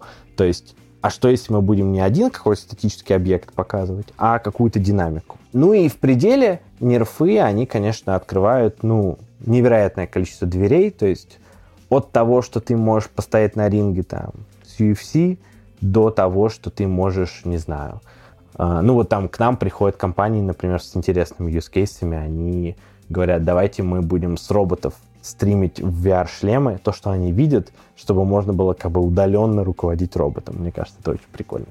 Вот, такие дела. Андрей, э, перед тем, как в use case закопаемся, у меня там куча вопросов про них, хочется еще немножко про саму технологию. Я вот не до конца понял. С одной стороны, понятно, то, что, окей, мы вот расставили камеры, дальше мы потом взяли при помощи нейронки, ее переобучили, ну, поняли, какие куда летят фотоны, как они прилетают в каждую из камер, дальше потом можем за счет этого как-то экстраполировать, понимать о том, как, какие фотоны полетят в какие-то промежуточные точки, там, где камер не было. Тут интересно, меня заинтересовала история про отражение которых ты рассказал. Отражение просто в чем, а, в чем проблема с ними? В том, что условно у тебя есть вот, допустим, точка А, из которой ты снимаешь, и отражение прилетает не непосредственно из вот э, того места, ну, то есть, я не знаю, там, если у тебя какой-то твердый предмет, понятно, то, что оно там от солнышка летит, фотон, потом он ударяется в, не знаю, там, мячик футбольный, например, и потом оно прилетает, э, собственно, в эту конечную точку. Но если мы берем прозрачную поверхность, то как будто бы работает все немножечко по-другому. То есть э, мы в каком-то отражении хорошем, там, например, я не знаю, в озере или еще в чем-то, видим по сути, сцену там, я не знаю, условно которая там не находится, она отраженная сцена. И из-за этого интересно, а не является ли вот, я не знаю, там вот такой вот рендеринг какого-нибудь, я не знаю, озера или фонтана с водой или, или бассейна э, мега сложной задачей, потому что если попробовать взять и поставить, то есть с одной точки у тебя будет ну, я не знаю, может быть, я что-то не догоняю, но мне кажется, то, что это э, как-то не особенно неправильно должно экстраполироваться в промежуточной точке. Вот расскажи про это, почему все в порядке. Ну, давай тогда мы еще чуть глубже сделаем шаг для того, чтобы просто лучше понять, как именно это на самом деле работает. Уже это на самом деле очень просто работает. Есть такой э, термин Path Tracing — это как Ray Tracing, только более тупой. Um, Ray Tracing — это когда ты строишь uh, всякие разные акселерированные структуры, которые тебе позволяют очень быстро находить ближайшее пересечение луча с какой-то поверхностью. То есть у тебя есть какое-то пространство, там, не знаю, здание, герой игры и так далее. Ты на ходу строишь там разные деревья, как правило, которые позволяют тебе очень быстро понять, куда прилетел луч. И дальше там есть такое понятие, как BRDF, это типа такая полусфера, куда бы луч мог отразиться. Ну, считается, что он может отразиться как бы с рандомной вероятностью в любую сторону, и вот ты отражаешь как бы луч в какую-то сторону и повторяешь процесс. То есть он отразился, и ты снова идешь в эту акселерированную структуру и думаешь, а куда же он как бы вдарится, этот луч? Он там опять находится, и угу. ты повторяешь это, пока луч не накопит столько света, чтобы пиксель, сквозь который ты пустил этот луч, не стал полностью как бы закрашенный. И так ты угу. э, делаешь типа сквозь каждый пиксель. И обычно тебе не хватает одного луча, Поэтому ты, ну, там вот, если вы видели, как 3D Max рендерится, например, он так сначала зернистый, потом все лучше, все лучше и все лучше. Это потому что они как бы каждую итерацию пускают сквозь каждый пиксель один как бы луч, и они делают это, пока картинка не накопит столько как бы прозрачности, чтобы быть полностью непрозрачной. А есть path tracing. Path tracing — это типа супер тупой способ рендеринга. Это мы также сквозь каждый пиксель пускаем лучи, но при этом мы просто каждый миллиметр проверяем, а тут что-то есть, а тут что-то есть, а тут что-то есть, а тут что-то есть. И вот так вот, типа, мы просто берем и вот так вот идем, идем, идем, идем, идем, и останавливаемся, либо когда дошли до какого-то там разумного предела, ну, не знаю, что мы на километр убежали, например, да, и значит, все, значит, там ничего нет, типа, темнота. Либо мы встретили, все-таки нашли какой-то объект и зарендерили. На Tracing, знаете, есть такой сайт shadertoy.com, вот там вот все вот эти штуки, там вот эти летающие дельфины, фракталы и так далее, они работают на Tracing. То есть мы берем какую-то математическую функцию, просто композицию математических функций, которая похожа на дельфина. И мы говорим, что типа в каждой точке пространства мы ее как бы эволюируем, то есть ну, запускаем и проверяем, мы сейчас внутри дельфина или нет. Если нет, делаем шаг вперед. А если да, то все, останавливаемся говорим, о, мы внутри дельфина, значит, тут синий цвет должен быть. А если нет, там, например, черный цвет фона.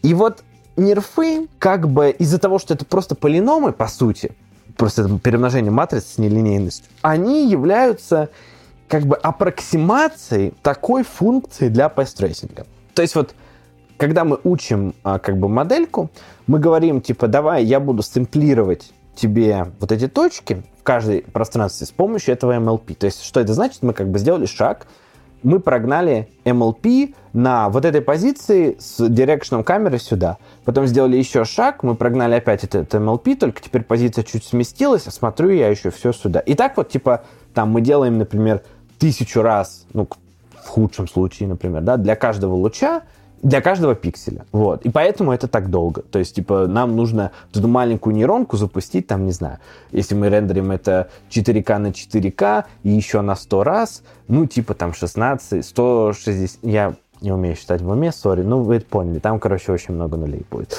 И как это работает с отражениями, что на самом деле нерв не понимает, что есть отражения какие-то, а есть не отражения. Он вообще такими как бы категориями не размышляет, да, то есть отражение в полигональной графики, они там разными способами рендерятся. Во времена PS2 тебе просто в зеркало ставили еще одну камеру, которая рендерит сцену заново с нуля для того, чтобы зарендерить тебе отражение. Потом нам придумали разные прикольные другие техники, там screen space отражение и так далее. Но Nerf так вообще не делает. Что делает Nerf? Мы как бы берем луч, и мы начинаем по нему шагать. Мы делаем микрошаг и говорим, так, нейронка, скажи мне, что сюда светит, как бы в обратную сторону, мне сейчас в глаз, в этот пиксель, и сколько там прозрачности. Потом сделай еще один шаг и скажи мне опять, что туда светит и сколько там прозрачности. И мы так делаем, пока прозрачность не накопится, ну, как бы 1.0 там или 255, ну, короче, в зависимости от там вашего. То есть полностью непрозрачный пиксель будет, или мы там ставим какое-то ограничение, что мы там не больше 100 сэмплов делаем, например. И после 100 сэмпла мы считаем, что этот луч уходит в пустоту. И поэтому, как бы, когда мы нейрофом отсканировали озеро, то нейронка как бы запомнила, что вот, грубо говоря, вот эта поверхность, вот самая крайняя капелька озера, это точка, которая вот в эту камеру светит зеленым цветом, вот в эту камеру светит синим цветом, а вот в эту камеру светит белым цветом, потому что там отсюда отражалось что-то красное, отсюда отражалось что-то белое, отсюда отражалось что-то зеленое. И она как бы для верхнего слоя воды выучивает внутри своих весов, что вот как бы отсюда вот сюда нужно светить таким светом, сюда таким светом, сюда таким светом. И потом она как бы это все усредняет, потому что, ну, там, так просто работает градиентный метод оптимизации, да, он все усредняет. Это вот позволяет делать там вот эти знаете, бесконечные такие. Вот в Midjourney там одна картинка в другую перетекает. Это потому что нейронка как бы усреднила все знания о картинках и сгладила их внутри, и поэтому она знает, как там из горы сделать женщину и наоборот, потому что это все как бы усредненная репрезентация. И также работают нервы. И поэтому как бы там отражение работает perfectly, потому что она как бы буквально запоминает, что по мере того, как ты двигаешь камеру отсюда, сюда и сюда, свет вот так вот примерно меняется. Она это как бы достраивает так, чтобы, ну, отражать как бы задачи пониженного лосса. И это, это вырождается в полностью идеальное отражение. То есть они работают так, как нужно. И то же самое там, не знаю, с полупрозрачными предметами, которые ты упомянул. Просто нейронка запоминает, что, например, если у тебя есть какая-нибудь фата, ну или там какая-то, не знаю, капрон, который полупрозрачный, что просто здесь не нужно наполнять пиксель полностью прозрачностью, да, что ты как бы скажи, что сюда светит бежевый цвет, но дай ему 0.3 opacity, и пусть pace как бы продолжается дальше. И прервет уже этот pace какая-то следующая точка, например, уже тело, да, ну, которое видно сквозь прозрачность. И так вот происходит там совсем с травой, с волосами и так далее. То есть нерв не запоминает каждую волосинку, да, и поэтому он так мало весит. Он запоминает просто, куда какой свет летел, но так получается, что из-за этого он запоминает вообще все. Слушай, идея, надо сказать, просто абсолютно потрясающая. Сколько модель весит? Ты вот лужайку, например, вот ту выкладывал. А сколько весит лужайка? Слушай, вот лужайка весит достаточно много, потому что она уже как бы дистиллирована в эти сплаты. И, по сути, мы как бы там храним каждый сплат отдельно, и вот она весит уже там в районе 79 мегабайт э, у нас. Вот. Но это самая ранняя версия. Мы там думаем, что мы сможем ее сжать до 7-8 мегабайт, то есть до размеров обычного JPEG уже в очень обозримом будущем. А нерфы, которые э, рендерятся гораздо дольше, чем гауссовские сплаты, но они не хранят каждую как бы точку пространства отдельно, там счет на килобайты идет. То есть э, Просто это маленькая MLP-шка из нескольких слоев, и ты хранишь только ее веса, и все. И она там, не знаю, ну, пусть будет 50 килобайт. Ну, то есть, типа, это, это, это очень компактные репрезентации, потому что это просто математическая функция, по сути, которая просто помнит в себе, как в пространстве ведет себя свет. Это круто, круто. У меня еще вопросик тогда. Ты вот э, заговорил про возможность, то, что можно там при помощи этого сделать, например, там бойцовский э, поединок, э, взять, отснять и, соответственно, дальше потом свободно камерой летать и смотреть на него а, с любой точки, с которой хочешь. А, здесь, с одной стороны, понятно то, что, ну, как бы в каких-то случаях, ну, физически, ну, я не знаю, вот э, невозможно будет залететь ко мне в карман, например. Ну, у меня карман закрыт, неизвестно, что там находится, там просто физически оттуда фотонов не вылетает, нет информации. А вот интересно, ну, я просто задумался почему-то какой-то глупой истории, то, что вот если, я не знаю, там бойцы, например, войдут в клинч, и между ними не будет видно, оттуда не будут вылетать фотоны между ними, но при этом как-то рендерить что-то надо, то там, я не знаю, может банан какой-нибудь оказаться или еще что-нибудь. Просто, ну, нейросеть может нагаллюцинировать про это. Или как? Что, что будет в такой ситуации происходить? Ну вот смотри, в нерфах там будет просто мусор, потому что Nerf это не какая-то умная моделька. То есть она очень маленькая, угу. она ничего сама не галлюцинирует, и Nerf ничего не знает как бы о других модельках. То есть нерфы не учится типа на огромном датасете, да, то есть, например, нерф для вазы учится только на вазе, нерф для женщины какой-то учится только на этой женщине, вот, то есть, типа, нет такого, что нерфы знают там, типа, обо всех изображениях там мира, да, и они потом достраивают, вот. Поэтому в текущем положении дел нерфы, они просто будут артефачить, там будут какой-то мусор просто, типа, это, это не будет выглядеть как э, RGB noise, как, знаешь, когда телевизор раньше LT-шный не работал, вот, мы, мы тестируем границы вашей аудитории, какие метафоры они знают. Но это будет выглядеть просто как какой-то набор артефактов. Но при этом есть э, очень прикольные модельки, которые работают как бы через Text to 3D. То есть, что они делают? Они как бы берут миллион нерфов, которые были натренены, и потом учат как бы сверхмодель, которая как бы мапит текстовые эмбеддинги к нерфу.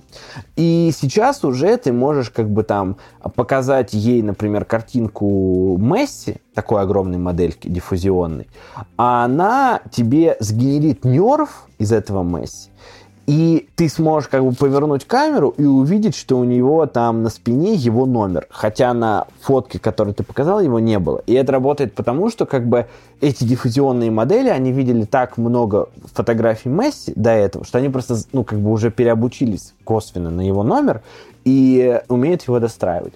Но это как бы для GPU poor Э, бедных русских иммигрантов как бы недоступная зона research а, потому что, чтобы обучить такую модель, тебе там нужно, не знаю, 20 миллионов долларов просто на один прогон и так далее, и мы в эту сторону не смотрим.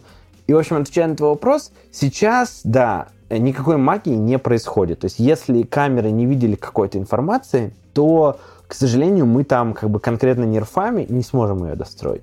Но при этом скомбинировать это с диффузионными моделями это вполне нормальный use case. То есть, например, а, ты можешь как бы показывать какую-то часть изображения, да, закрасить то место, где нерфы заартифачили, потому что там нет информации, и сказать диффузионной модели, а давай-ка ты сделаешь инпейнтинг. То есть давай ты достроишь как бы вот, эту, вот эту зону, да, так, как ты считаешь нужным, исходя из э, предыдущих своих как бы знаний. И может быть там какая-нибудь Midjourney или Stable Diffusion достроит это тебе не очень убедительно, потому что она видела помимо UFC боксеров там пони, горы и там, не знаю, супергероев. Но если ты как бы возьмешь 50 лет футажа UFC, натренишь диффузионную модель, которая типа очень хорошо э, знает UFC, и потом этой диффузионной моделью будешь как бы галлюцинировать детали, которые не увидел нерв, это вполне feasible уже сейчас. Это, это как бы все равно достаточно дорого, чтобы такое обучить, но это уже, это уже возможно. И поэтому как бы мы сейчас тоже всем клиентам говорим, что, сори, как бы пока что мы не делаем магию поэтому нужно на сцену будет поставить там, не знаю, 50 камер, вот, но со временем, когда технологии продвинутся и станут более как бы доступными, а, можно будет, возможно, ставить камер меньше. А, смотри, ты говоришь про 50 камер, но тогда возникает вопрос, если у тебя уже есть 50 камер, там, ну, не, ну, здорово то, что ты можешь как-то летать немного, ну, то есть э, ты не только вот условно там по периметру можешь э, двигаться, но глобально как будто бы... Ну вот интересно, насколько вообще, как тебе кажется, есть такие use cases? Мы считаем, что на наших руках как бы, да, сейчас технология, которая собой как бы маркирует вообще новый вид контента. То есть вот мы используем uh-huh. слово видео просто потому, что оно как бы ближайшее, и нет ну как бы другого слова, которое бы лучше это отражало. Как бы все люди, которым я даю попробовать демку, они все абсолютно как бы blown away вот, от опыта, и нам там пишут люди на грацию матерные отзывы в Дискорде, что «А, это bad shit insane», там, «Я чувствую себя так, как будто я там записываю этот скан, как будто я вернулся в свою мастерскую», там, ну, в общем, типа, это очень сильное чувство присутствия дает, и нам кажется, что почти любой а, контент медиа развлечений, который мы сейчас потребляем в 2D, можно таким образом превратить в 3D и сделать его там более иммерсивным. Более интересным. Почему вообще вот, например, при UFC часто пример приводим? Потому что мы там с ними сейчас много общаемся, переговоры проводим. И они нам рассказывают достаточно много инсайтов. Первая проблема с UFC такая, что ты платишь за место в первом ряду 10 тысяч долларов, но ты вот так вот сидишь, э, и, и все, что ты видишь, это сетка и еще какие-то рефери, и если там бой идет на другом как бы краю ринга, то ты просто как дурак сидишь и вот так вот смотришь на телевизор на, над собой, и, и, и на самом деле там ничего не видишь. И как бы наша технология позволяет тебе вообще просто встать на ринг э, и заставить там сидеть на диване и сделать так, чтобы они у тебя в гостиной дрались, и ты их там э, вращал их, смотрел, там ставил на паузу и так далее. Во-вторых, э, с помощью этой технологии ты можешь как бы очень сильно улучшить 2D-контент. То есть э, у тебя все равно есть какие-то repeats, да, то есть там, когда кто-то в нокаут улетел, ты прерываешь трансляцию и показываешь репит, и с помощью нерфов ты можешь, типа, показать, как Хабиб видел прилетающий кулак. То есть вот поставить как бы виртуальную камеру на его лицо и зарендерить, как ему летит кулак в лицо. Или наоборот, ты можешь прицепить виртуальную камеру к кулаку и отрендерить то, как этот кулак прилетал как бы ему в лицо. Это очень сильно бустит для UFC в целом развлекательную составляющую. То есть мы там можем зарендерить, как Роналдо видел то, как он там бил этот гол, да, и, и т.д. Это все для бизнеса развлечений очень интересно, потому что это новый повод что-то кому-то продать, какую-нибудь VR-подписку там и так далее, либо новый способ для там VFX команды, для команды продакшена сделать что-то интересное, что-то уникальное, чего нет там у, у других конкурентов и так далее. И плюс мы видим там зарождающиеся тренды, что, например, концерты очень сильные сейчас развиваются как онлайн явление, там люди ходят в кинотеатр на концерт Тейлор Свифт и т.д. Вот. И что объединяет все эти события, что там уже щитлоуд камер. Типа UFC уже снимается там с 30 камер. Концерт Тейлор Свифт уже снимается как бы там с 50 камер, я не знаю. То есть э, все, что нам нужно, это там, в некоторых случаях добавить несколько камер, получить raw footage, запроцессить это и предоставить компаниям, которые там медиа продают, новый способ это монетизировать. И пока что там мы поговорили там, не знаю, с Lego, с UFC, с некоторыми арт-галереями, и они все очень excited. То есть нам кажется, что use cases ну, практически не ограничены. А двигателем развития технологий всегда же было что? Было порно, на самом деле. То, что ты описываешь, на самом деле, это у меня, как такой сейчас красный сигнал, самый, самый главный use case. У тебя уже и камеры, и возможность идеальный footage сделать, и потребность в иммерсивности. Да-да-да. Ну, э, слушай, я не буду скрывать, это тоже очень активная зона переговоров наша. К нам уже пришло очень много OnlyFans моделей, у которых есть несколько миллионов э, подписчиков и пришли очень крупные студии с буквами X в названии, вот, и они все, ну, прям супер excited по поводу того, а, как может поменять технологию. Кто-то называет это эм, киберкокулдизмом, вот, но типа... Вот и термин. Я на самом деле честно против как бы стигмы насчет этой сферы. Мне кажется, что мы реально им много чем обязаны. Там и VHS, и DVD, и Broadband, и VR во многом, и теперь нерфы. И кажется, да, что adult-индустрия точно будет в авангарде. И кажется, что просто там карты удивительным образом сходятся, что это, во-первых, действительно один из самых лучших cases для нерфов, но также есть интересная статистика, что 75% VR-шлемов используются для просмотров порно. Вот, то есть пересечение демографии сейчас между владельцами VR и активными пользователями VR и людьми, которые активно потребляют adult контент, оно невероятно высокое. Это как бы и так интуитивно понятно, что в VR нет там нормисов, что, условно говоря, моя мама не пользуется VR, и она там в Заре ничего не будет покупать, даже если Зара сделает приложение для VR, как бы моя мама об этом даже не узнает. Но цифры это доказывают прям сполна. Там intersection как бы то есть, ну, средний пользователь VR это молодой парень-геймер. Вот, поэтому как бы там очень высокое пересечение демографии с эдалтом.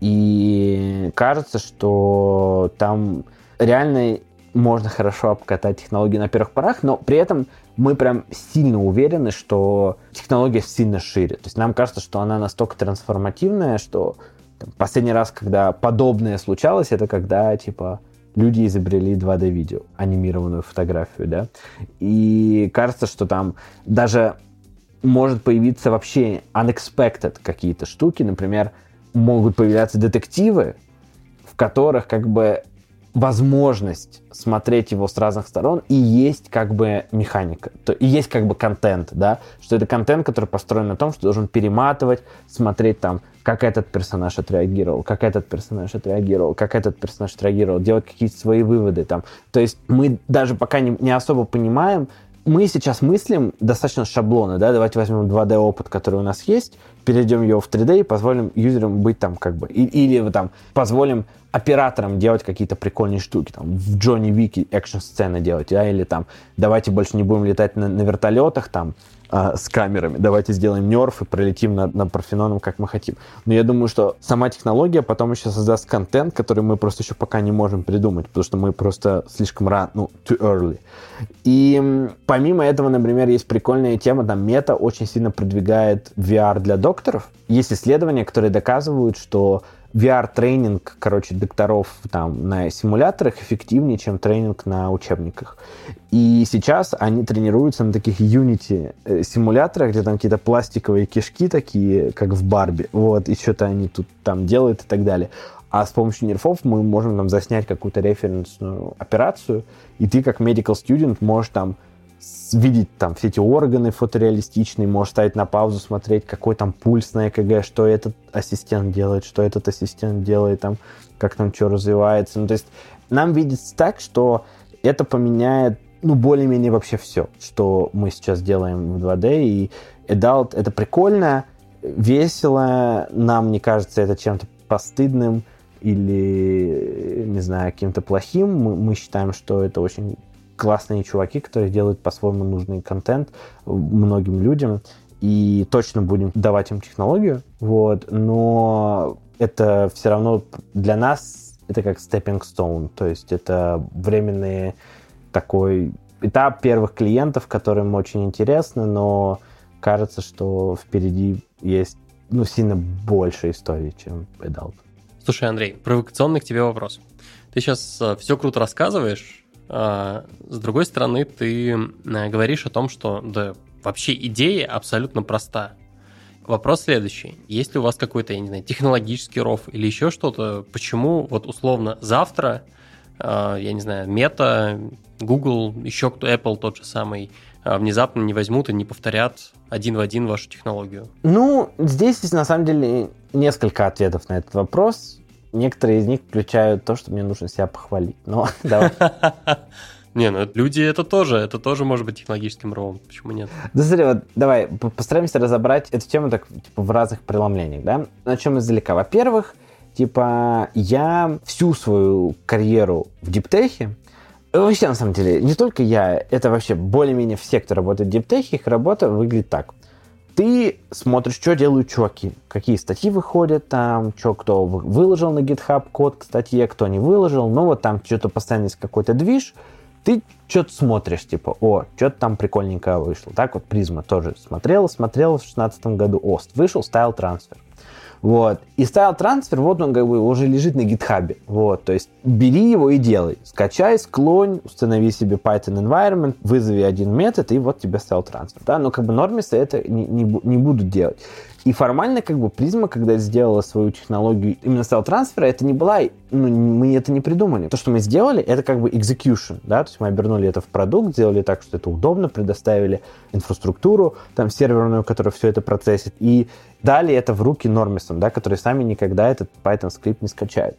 То же самое там призма повторила вот с аватарами, которые были в, в Lensa аватарах, да, там весь твиттер обделался уже этих аватаров к моменту, когда они запустили, но тем не менее они заработали там десятки миллионов долларов, там по телевизору, по всем главным там телевидениям мира их показали, там ну, в общем, там а, был очередной хайп, сравнимый там с уровнем первоначального релиза. Поэтому в целом за свою карьеру я как бы усвоил, что execution matters, и в целом не так важно быть первым, не так важно быть уникальным, важно просто типа сделать хороший, качественный продукт, который типа юзерам будет нужен, сделать его круто. Вот, потому что технология это одно, а обернуть это как бы в продукт это совершенно иная задача. И нам кажется, что мы как команда для конкретно этого проекта обладаем некой суперсилой, потому что в нет монет ну, у нас с кофаундером, с моим, так, черта у нас проходит, что он делает все офлайн, а я делаю как бы все онлайн. То есть вот в нет монет он, он занимался там бизнес-девелопмент, сейлзами,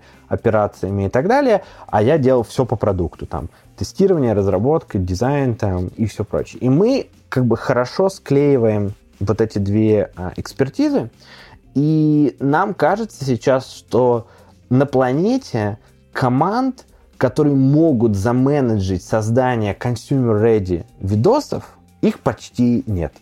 То есть, э, потому что тебе нужно сделать, на самом деле, просто гигантский объем гемора. Тебе нужно найти сначала какого-то партнера, там, UFC, который согласится это с тобой делать. То есть, там, прийти, оббивать пороги, апсейлить там его, э, выстраивать отношения, подписывать контракты и так далее. Потом ты должен заменеджить, чтобы какая-то студия привезла тебе кучу гира на это место, настроила определенным образом, так как нужно там под твой тренинг, и захватила эти как бы данные. Потом тебе нужно все это запроцессить, и желательно поскорее, особенно если это semi-life experience, да, чтобы там это более-менее в режиме реального времени затренилось на какой-то готовой инфраструктуре, для которой нужен бэкэнд и так далее. Потом тебе это нужно зарендерить, и желательно ну, тоже быстро в хорошем разрешении, там, в VR или хотя бы там на телефоне. И потом тебе еще нужен продукт, где люди за это там заплатят, найдут этот контент, им там будет его удобно смотреть, там будет нормальный интерфейс и всякое такое. И вот нам кажется, что мы как команда вот можем сделать все эти вещи.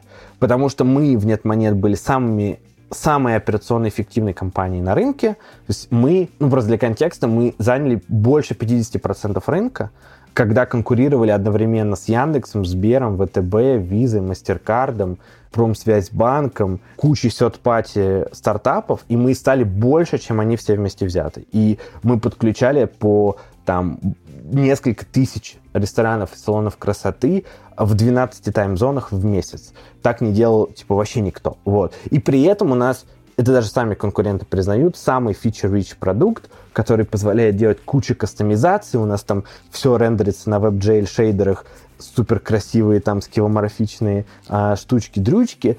И а, так как бы никто не сделал. И мы сейчас вот для этого проекта мы видим свой мод, да, или ров, как ты его называешь на русском языке правильно, в том, что мы, во-первых, имеем уникальную экспертизу блендить как бы офлайн и онлайн, а во-вторых, э, просто так сложилось, что я существенную часть карьеры посвятил именно вот ультра нишевой как бы теме ускорения нейронок на low-end девайсах. Вот. И это именно то, что здесь нужно сделать. Нужно взять нейронку и сделать так, чтобы она ультрафастово работала на чипе, у которого TDP 10 ватт. И вот сейчас у нас как бы ров технологический, а, временно, да, ну, никто больше на планете сейчас не предлагает нерфы в VR. То есть просто если ты захочешь посмотреть, ты не посмотришь.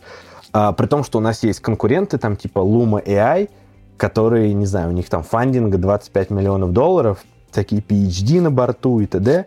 Но мы в них особо не видим конкурента, потому что их продукт — это какой-то нонсенс, Инстаграм для нерфов типа, вот. И мы вообще не думаем, что э, в этой сфере будет много UGC-контента, потому что достаточно утомительно ходить с, как бы с айфоном вокруг какого-то сабжекта и что-то там снимать с разных сторон. Есть, ну, это, это прикольно сделать один-два раза, но это не point-and-shoot experience. И нам кажется, что эта индустрия будет, как бы, не будет там UGC в основном, там будет AAA production. Вот. И AAA production это всегда операционка, это всегда бизнес-девелопмент, это всегда sales и отношения, и это всегда как бы execution. Вот. И мы сейчас видим свою сильную сторону в том, что мы как бы пока гламурные Silicon Valley стартапы сидят и пилят технодемки на свои лендинги и как бы ничего для пользователей не делают, мы уже шипнули для пользователей что-то, чем они могут пользоваться, и они дико кайфанули от этого, а в начале 2024 года мы уже планируем это монетизировать. И даже если Google или Meta или Apple придут и скопируют, им для того, чтобы как бы сделать синхронизацию кросс-вертикальную, чтобы одни ребята сделали трейнер, который заточен специально под вьювер, другие ребята сделали вьювер специально заточенный под трейнер, а еще третьи ребята договорились с каким-то продакшеном, чтобы они сняли все именно так, как этому трейнеру нужно, ну, это практически невозможно. А мета даже не может договориться там об эксклюзивах для квеста второго, чего уж там. Big Tech, короче, известен тем, что он никогда не лидит adoption, он всегда его фолловит. То есть они никогда не, не создают маркеты, да, особенно Apple, например. Apple никогда ничего не делает первыми. Они ждут, пока рынок созреет, и приходят уже на, типа, готовый рынок. А рынок, который мы пытаемся захватить, его еще нет. То есть сейчас на планете никто не предоставляет волюметрические видео ни в каком виде. И поэтому мы пока что в больших компаниях вообще не видим никакого конкурента а, с точки зрения как бы продукта и операционки. Ну и с точки зрения технологий, если честно, тоже. Если вы посмотрите, например, несколько месяцев назад Мета выпустила VR-Nerf, свою работу. И это просто, ну, типа, это реально абсурдно, потому что там, я не, не преувеличиваю, там реально стоит компьютер, в котором 20 видеокарт стоит. 20. Типа не 2, а 20. Вот. И это такой, типа, огромный куб, 2 на 2 метра, наверное. А, сейчас будет история про охлаждение на жидком азоте, видимо. Вокруг которого ходит, типа, чел с проводом. И такой, о, у нас верх и VR. Вот, ну, то есть, я думаю, что мы как стартап сфокусированы, у нас всегда есть адвантаж перед большими компаниями, да, что мы просто адресуем одну проблему. Но конкретно этот продукт мы делаем командой, которая очень многопрофильная. То есть мы можем и бэкэндную архитектуру сделать, потому что мы делали хайло, там нет монет, пользовались там десятки миллионов пользователей в месяц.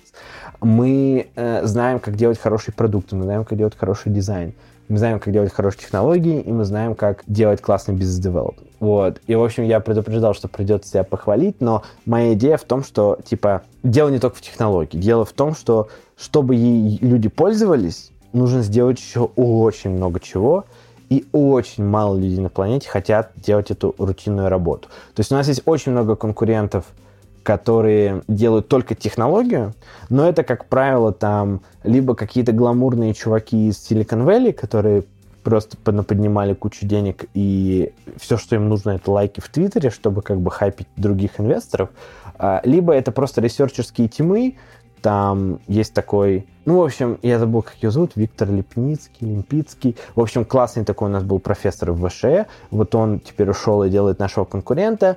А, есть еще несколько проектов в Японии, которые это делают. Но все эти команды объединяют то, что они очень диптех ориентированы. То есть они просто делают технологию, и ничего кроме технологии не делают. Вот. А мы хотим сделать end-to-end experience, то есть типа и capturing, и processing, и viewing. И тут мы видим существенное преимущество, и вот хотим им воспользоваться. Ты, кстати, назвал Luma и Яй как одного из ваших конкурентов, пока ты рассказывал, зашел на их сайт, и мне кажется, это вот для слушателей прикольная возможность быстро зайти ручками, потрогать, как нерв выглядит, потому что я вот пошел, покрутил разные изображения, даже учитывая, что они сняты не на профессиональное оборудование, и я это делаю не в VR, блин, это прикольно. Да-да, не, Luma — это по-своему прикольные челы, там работает Алекс Ю, он придумал статью Planoctris, которая а, предшествовала гауссовским сплатам, и в целом у них очень сильная команда, они подняли 25 миллионов долларов, очень агрессивно развиваются, они прям такие самые большие в этой сфере и, и прям лидируют. Но, по сути, они существуют уже очень давно, они существуют с начала 2021 года, и по ним видно несколько вещей. А, во-первых, что в августе они лицензировали гауссовские сплаты, что как бы комьюнити очень хорошо на это отреагировало, и все такие писали, о, круто, вы так быстро выкатили гауссовские сплаты в продакшн, вы такие прикольные челы. Но что это значит для их инвесторов? Это значит, что они два года жгли деньги, два года что-то там пыхтели, делали какие-то свои нерфы, а потом просто взяли и раскатили GitHub. Вот. И, и фактически как бы они могли не существовать эти два года предыдущие, потому что вот они просто взяли GitHub, да, и этот GitHub отменил все их как бы достижения. И в целом бороться как бы с... Э, ну, в общем, делать проприетарный ресерч в текущем мире практически невозможно, потому что современный ресерч, к счастью, так устроен, что PhD -шникам очень престижно выпендриваться друг перед другом, кто что как бы сделал, и поэтому почти весь ресерч открытый. Даже там по ChatGPT там выходит хоть и очень непрозрачный, но все же статьи. Это как бы престижно, все университеты соревнуются в этом, и ты точно, как маленький стартап, не обгонишь как бы всю индустрию. И также случилось с Лумой, то есть я думаю, что они потеряли катастрофическое количество денег на том, что просто делали, делали, делали проприетарный тех, и потом вышли гауссовские сплаты, и все, они больше как бы не нужны. А продукта там, ну, как бы нет. То есть их продукт в текущей модели это как бы Инстаграм для нерфов, ты можешь зайти, что-то там отснять и выложить это. Но это не массово, да, то есть, типа, это у них много как бы пользователей-энтузиастов, э, которые там занимаются 3D-сканированием и так далее, но там нет людей, которые, типа вот, ну, опять же, нормисов, да, которые бы там, не знаю, отсняли бы свою собаку там, чтобы показать своей маме, то есть it's not gonna happen, потому что это просто очень долгий процесс. И они больше смотрят там в B2B всякие e-commerce, типа они делают прикольные там вьюверы на вебе, чтобы ты мог вставить как iframe, например, в интернет-магазин там и покрутить какой-нибудь там, не знаю, свитер или какую-нибудь там штучку а, для того, чтобы это делать. И у них еще есть классный use case, который нам нравится, мы тоже о нем думали э, на заре этого проекта с real estate. У них есть приложение Fly-Throughs.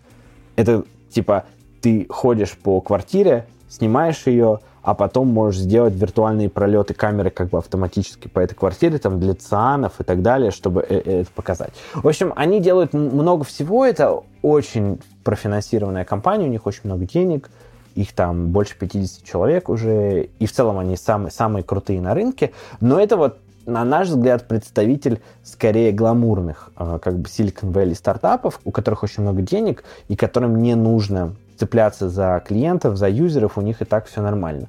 А мы представители бедных русских иммигрантов, вот, а, у которых денег в разы меньше, и как бы мы не можем себе позволить там тренить вот они, например, тренят text to 3D models, у них есть своя моделька Jenny, которая как раз по natural language, типа по естественному языку, может тебе сделать 3D-модель. И у них есть свой кластер GPU. Только на это, я думаю, они потратили миллионов 5 долларов, а может быть и 10. Это в несколько раз больше бюджета Грации на следующий год. Вот, поэтому, в общем, да, Лума классные делает штуки технологически, но Продуктово мы в них особо конкурента не видим. Нам кажется, что там ребята больше будут заниматься очень дорогими технологиями, типа Textus 3D, а это нам просто недоступно. То есть мы не можем себе такое позволить. Так, я, короче, продолжаю крутить, э, я не знаю, что, лумы на луме или э, нерфы. Как правильно нерфы крутить, да? Вообще, ты, скорее всего, уже крутишь не нерфы, а гауссовские сплаты. И технически гауссовские uh-huh. сплаты — это не нерфы, потому что в них уже нет нейронного компонента. Они дистиллируют нейронку в еще более компактные сферические гармоники. Но это все не важно. Мы в своих промо-материалах для простоты э, используем слово нерв угу. просто как такой некий общий термин, чтобы не переусложнять для людей еще глубже. Андрей, вам нужно первым застолбить название, иначе кто-то это сделает за вас, и оно будет ужасным, и вам придется, короче, дальше всю жизнь, короче, ехать с чужим названием. Да, стопудово. Так вот, они выглядят, опять же, мега круто, но когда ты приближаешь объекты, у них такие довольно странные, такие очень характерные артефакты. Они все такие, я не знаю, как это объяснить, они как будто они все состоят как будто из таких полупрозрачных полигонов, наложенных друг на друга, и такую немного мешанину создают, какой-то опилки. Не знаю, как это описать. Это особенность технологии или особенность того, что оно вот записано на айфончике, как я понимаю, или в чем дело? Да, это, во-первых, сами артефакты, они действительно характерны, они характерны именно для гауссовских сплатов. На самом деле, гауссовские сплаты — это такой типичный пример умных слов — которые отражают, типа, очень, на самом деле, простую идею. То есть, мне кажется, даже авторы гауссовских сплатов, они там понакрутили rocket science вокруг них. На самом деле, эта идея, типа, гиперпростая. То есть, в чем проблема с классическими полигонами и примитивами? Что они очень жестко обрываются, то есть треугольник у него либо он как будто внутри треугольника, либо нет, да, mm-hmm. очень бинарный. И это не, не дифференцируемое. То есть, чтобы функция была дифференцируемая, она должна быть гладкой и неразрывной. И, э, например, дифференцируемый рендеринг на треугольниках, он делает такие заблюренные как бы треугольники, то есть которые медленно так по градиенту расходятся в, в никуда, и это позволяет их оптимизировать. И вот гауссовские сплаты — это, по сути, такие сферки, 1 на 1 на 1 сантиметр, которые, ну или там в любой градации, который оптимизатор умеет растягивать как ему угодно, превращая там в овалы или какие-то сплюснутые там диски, умеет поворачивать как ему хочется и присваивать им сферические гармоники. Сферические гармоники это такие простые полиномы, которые запоминают в одной точке пространства, куда светит какой свет. И поэтому, когда ты приближаешь, ты видишь вот как раз, э, как э, вот это изображение распадается на кучу вот этих маленьких сплатов, так называемых. На самом деле это просто кругляшки, которые спроецированы на экран, и на них наложен гауссовский паттерн прозрачности. То есть, что к центру он по нормальному распределению более непрозрачный, а к краю все стремительнее становится прозрачнее. Но почему ты их видишь в принципе? Это потому что камера, когда захватывал этот объект, а, человек, который захватывал, не поднес камеру близко. А, и поэтому в датасете нет данных о как бы деталях вот в этой как бы штуке.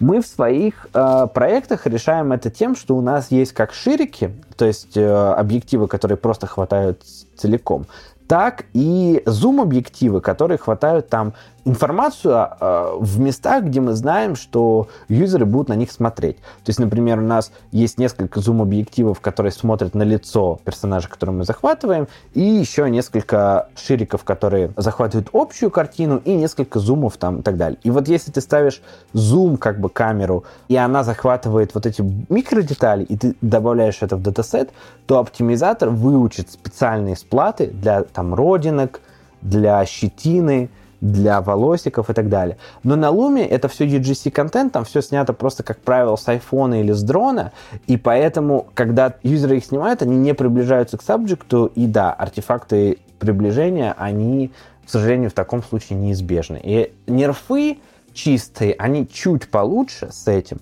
но все равно там не будет видно отдельных сплатов, но там будет просто такая заблюренная как бы мешанина. Тут, как мы вот обсуждали со Стасом, нет магии, то есть если камера не увидела какой-то информации, конкретно эта технология пока информацию сама не додумывает, она как бы только классно эту информацию запоминает. Но в теории ты можешь как бы приблизить, да, вот даже вот эту картинку, а потом скормить ее Midjourney и сказать, типа, там, сделай фотореалистик. И она там уже догаллюцинирует все там детали, поры и, и т.д. Но это уже как бы next level комбинации, да, двух разных. И последний мой вопрос в этой теме. Мы много раз говорили про то, что такое нерфы, как вы у себя в продукте с ними работаете, а вот в итоге вот вот сейчас суть вашего продукта какая? Суть нашего продукта такая, что мы делаем паблишинг-платформу, на которой профессиональные компании смогут выкладывать uh-huh. свой контент. То есть это как YouTube, только нигде каждый там Джон До может зарегистрироваться и выложить свои там какие-то поделки, а где там, не знаю, Sony Corporation может зарегистрироваться и через нас выложить там какой-нибудь боксерский матч. А, то есть это все-таки не B2B-шный, а B2C-шный продукт. Это B2C-шный продукт с B2B-шной моделью развития. Вот. Угу. На самом деле okay. точно такой же, как нет монет. То есть нет монет это был B2C-шный продукт, то есть им пользуются конечные как бы юзеры, но при этом у него модель распространения была B2B-шная. То есть мы приходим к ресторану и договариваемся, что типа, йоу, подключите нас, типа, вам это нужно. И вот тут то же самое. То есть мы делаем B2C-шный продукт для general audience, типа по всему миру, чтобы посмотреть UFC, но при этом мы сами приходим к UFC с сейлзимом и говорим, давайте сделаем, типа у нас на платформе. Вот это так работает. Круто, круто, понятненько. Так, на данный момент э, записи мы еще не знаем, как мы назовем в итоге выпуск. Вот. Это будет нерфы, потому что там большая такая обширная о, тема, которую мы сегодня подняли. Или это будет, э, в принципе, VR. Но сейчас мы вынырнем из темы нерфов, и у нас есть еще кое-что, что мы по VR не обсудили. Мы, кажется, перед тем, как сюда запрыгнули, обсуждали, э, довольно много обсуждали железо. Кажется, пора поговорить про софт, который есть. И, Андрей, представим то, что э, нас вот послушали разработчики такие, круто, все, а, за VR действительно будущее, пора что-нибудь классное пойти и запилить. А, что вообще из SDK-шек, из, э, не знаю, других инструментов предлагает индустрия сейчас? Да, ну, с этим, к сожалению, ответ очень отличается в зависимости от того, для какой платформы вы собираетесь это делать. Да? Подлодка исторически была iOS э, подкастом, поэтому, может быть, здесь есть какой-то байс в сторону Apple разработчиков. И для Apple, ну, Vision Pro, конечно, разрабатывать будет сильно приятнее, чем для квеста. Прям сильно приятнее. Да, они, конечно, в процессе разругались с э, Unreal, ну, с Epic, да, и поэтому э, демонстративно там только Unity позвали на Keynote, и только им дали как бы доступ к э, интеграции. Поэтому Unity это такой единственный там major движок, который будет поддерживать Vision Pro since day one. Но при этом они очень круто переиспользовали все свои наработки, которые у них были по Swift UI, Foundation, э, каким-то там, не знаю, даже UI там и так далее. И Vision Pro выходит на рынок с невероятно богатой как бы инфраструктурой для разработки. Да, конечно, она немножко такая, ну, как я говорил, да, типа видение Apple VR, на мой взгляд, оно достаточно специфичное, потому что по сути, они предлагают такой типа монитор на максималках, вот, где ты просто смотришь как бы много 2D панелек. Но это, конечно, решает очень сильно чекинек проблему в том смысле, что как бы почти каждый раз, там, разработчик сможет портировать свои приложения а, на Vision Pro там, с минимальными усилиями. Юзеры смогут прийти, их скачать, как-то ознакомиться, и, может быть, по мере там, развития платформы будут появляться какие-то 3D-шные такие, да, типа experience а, и будет э, развиваться туда.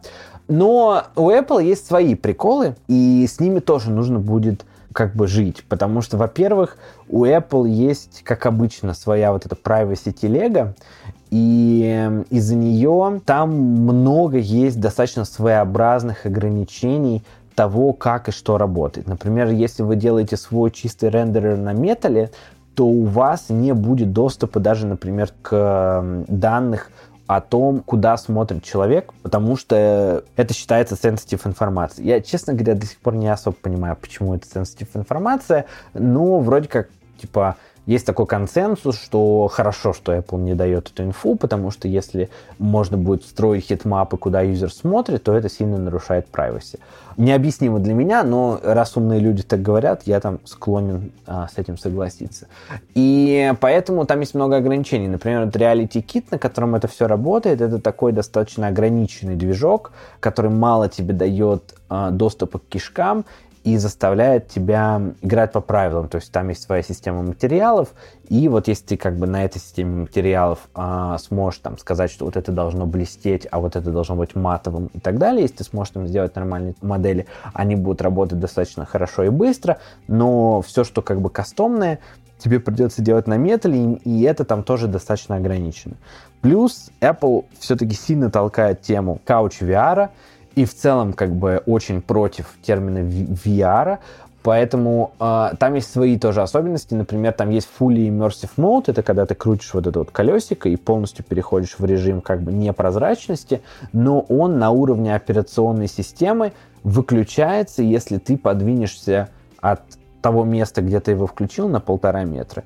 Что как бы фактически означает, что ты можешь дизайнить только stationary experience в VR для Apple Vision Pro, то есть только что-то, что юзеру удобно делать, сидя на э, диване, либо удобно делать на стуле, но не как бы скакать по всей комнате, как ты делаешь это в квесте, там уворачиваясь от пуль и так далее.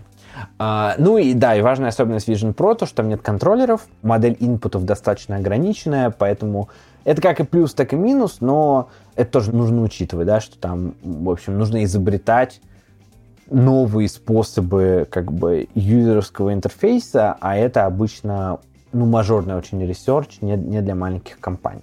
Поэтому, честно говоря, я прогнозирую, что под Vision Pro будет сильно больше контента, чем под Quest, но он весь будет достаточно однотипный. То есть я думаю, что мы будем видеть большое количество 2D-апок с небольшими какими-то приколами, там где-то, может, кроссовок на вас в 3D вывалится, может быть, где-то какое-нибудь дерево, но по факту это будет просто куча 2D-шных приложений.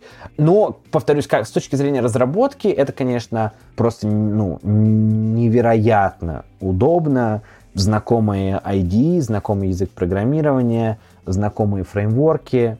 И, ну, самое главное, конечно, M2 на борту, Пока что Apple не дает никому бенчмаркать этот M2 и, и распространять эти бенчмарки, но по слухам он затротлен, что в целом неудивительно, потому что все-таки там нельзя, чтобы у тебя на лбу что-то нагревалось до 100 градусов, вот, а, поэтому, скорее всего, он будет помедленнее, чем на лаптопах, но все еще это достаточно быстрый чип, он чуть-чуть быстрее, чем XR2 Gen 2, который стоит в Quest 3, но при этом надо сказать, что у Apple Vision Pro сильно выше разрешение. Поэтому я думаю, что с точки зрения как бы перформанса, который юзеры смогут воспринимать, эти шлемы будут сопоставимы. Просто в силу того, что а, на квесте третьем в 4 раза меньше пикселей нужно рисовать, чем на Vision Pro, поэтому там 30% преимущество M2 и Foveated Rendering а, до конца, как бы, я думаю, не, сбал... ну, не перевесит, и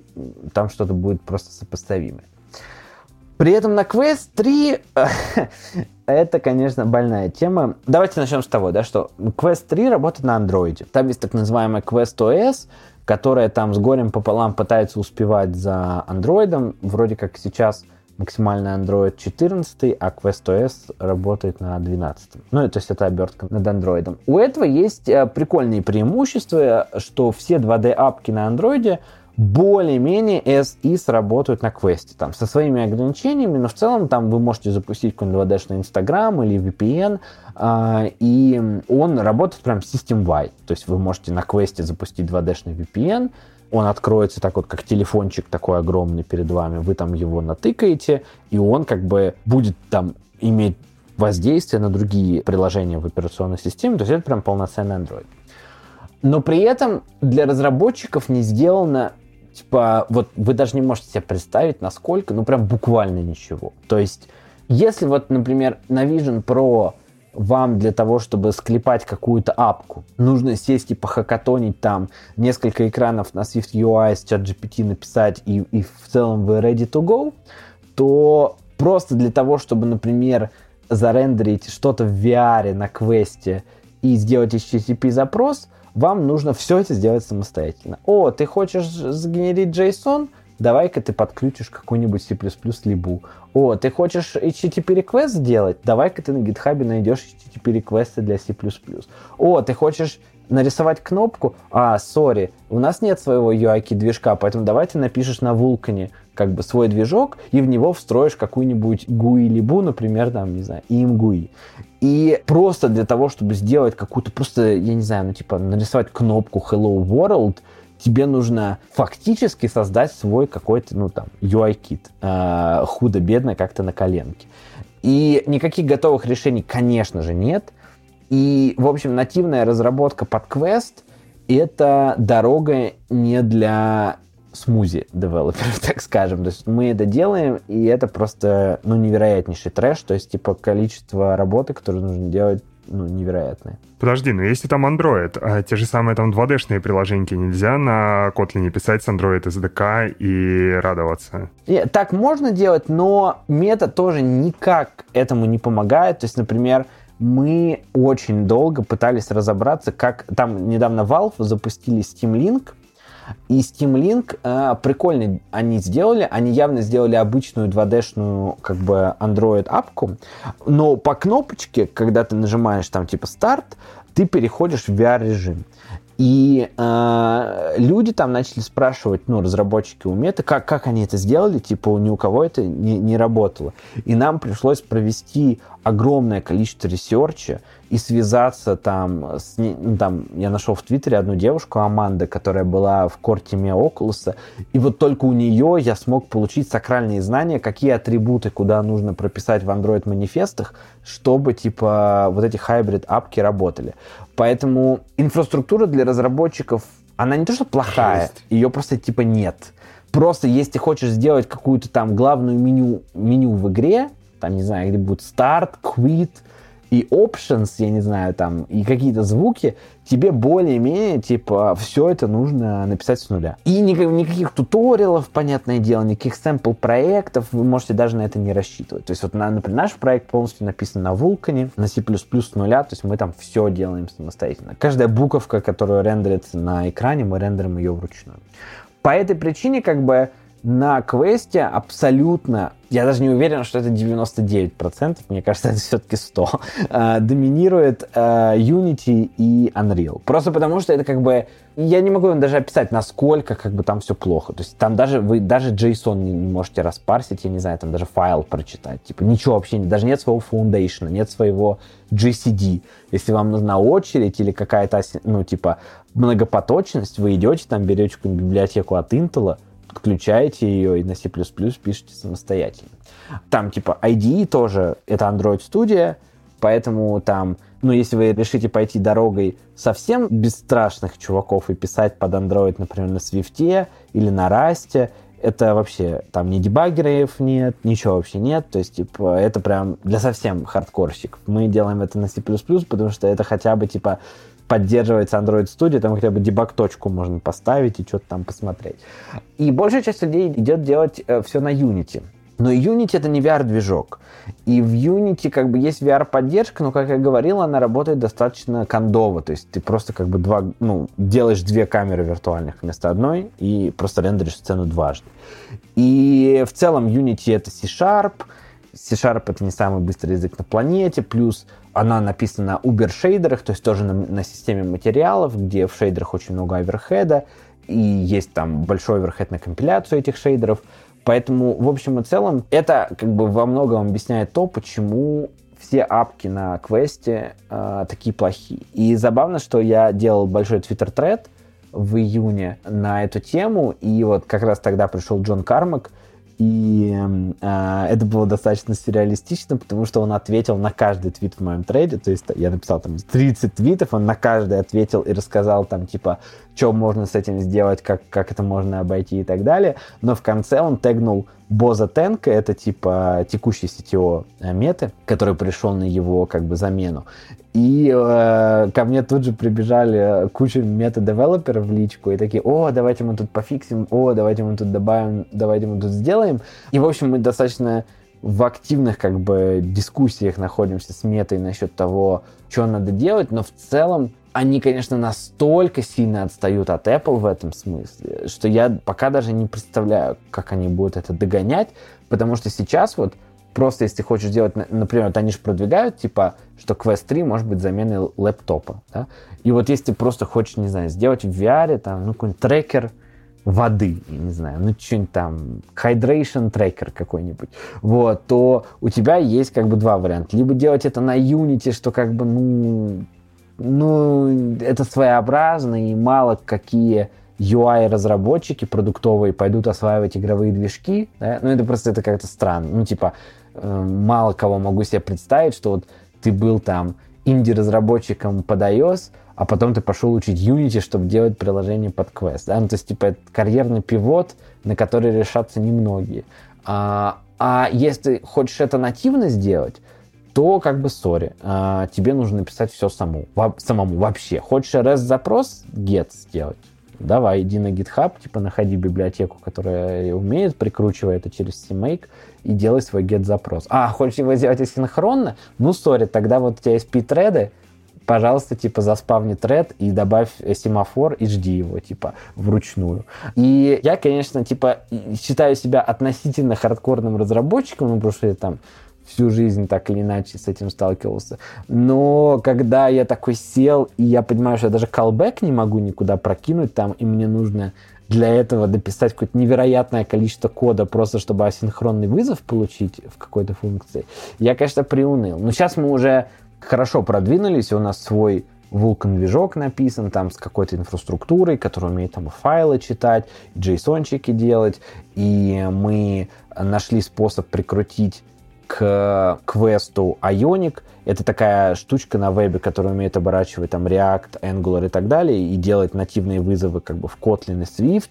И вот мы связались с этой Амандой, она нам рассказала, как сделать гибридные приложения.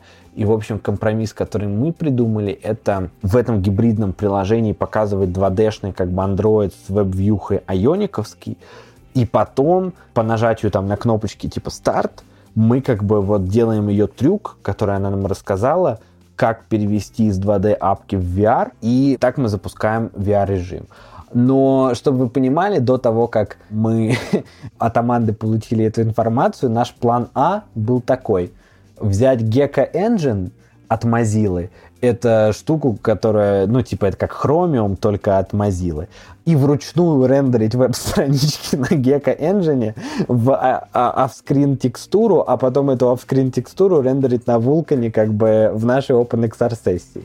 Вот. Ну, это не говоря о том, что OpenXR тоже никак не обернут во что-то приличное, поэтому там как бы нужно написать куча кода для обработки нажатий на клавиши, куча кода для обработки жизненного цикла приложения, куча кода там для, не знаю, трекинга лица, предсказывания позиций глаз. В общем, это жесть. Я не понимаю, как мета это могла допустить. И самое главное, что я не понимаю, это то, а, типа, ну, у, у мета уже есть своя Quest OS, то есть там есть уже лейблы, там кнопки, я не знаю, поп-апы, которые там всплывают, почему их просто нельзя заэкспозить как бы разработчикам, чтобы там вот у меня был класс button, который я там мог добавить, я не, не понимаю. Вот, и почему я не могу даже системный алерт а, вызвать нативными SDK, я тоже не понимаю. И, в общем, Тут, конечно, мета в очень сложной ситуации находится.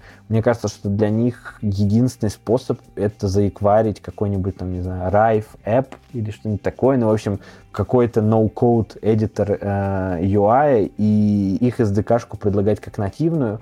Я просто не вижу альтернатив. Ну, то есть свой Foundation и свой Swift UI ты ну, не напишешь там даже за год, да, это, это как бы...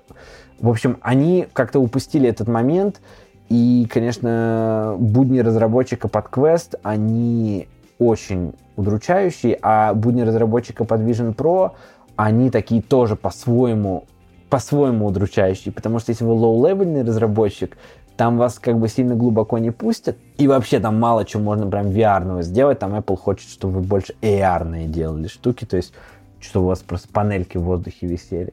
И, и там в основном нужно будет как бы делать 2D-мониторы летающие. А если вы хотите на квесте делать что-то вот для активного VR, там и полноценного VR и всякое такое, то ну, будьте готовы, что просто чтобы покрасить левый глаз в красный цвет, вам нужно будет написать, ну, не знаю, типа, 5000 строчек кода. Так вот.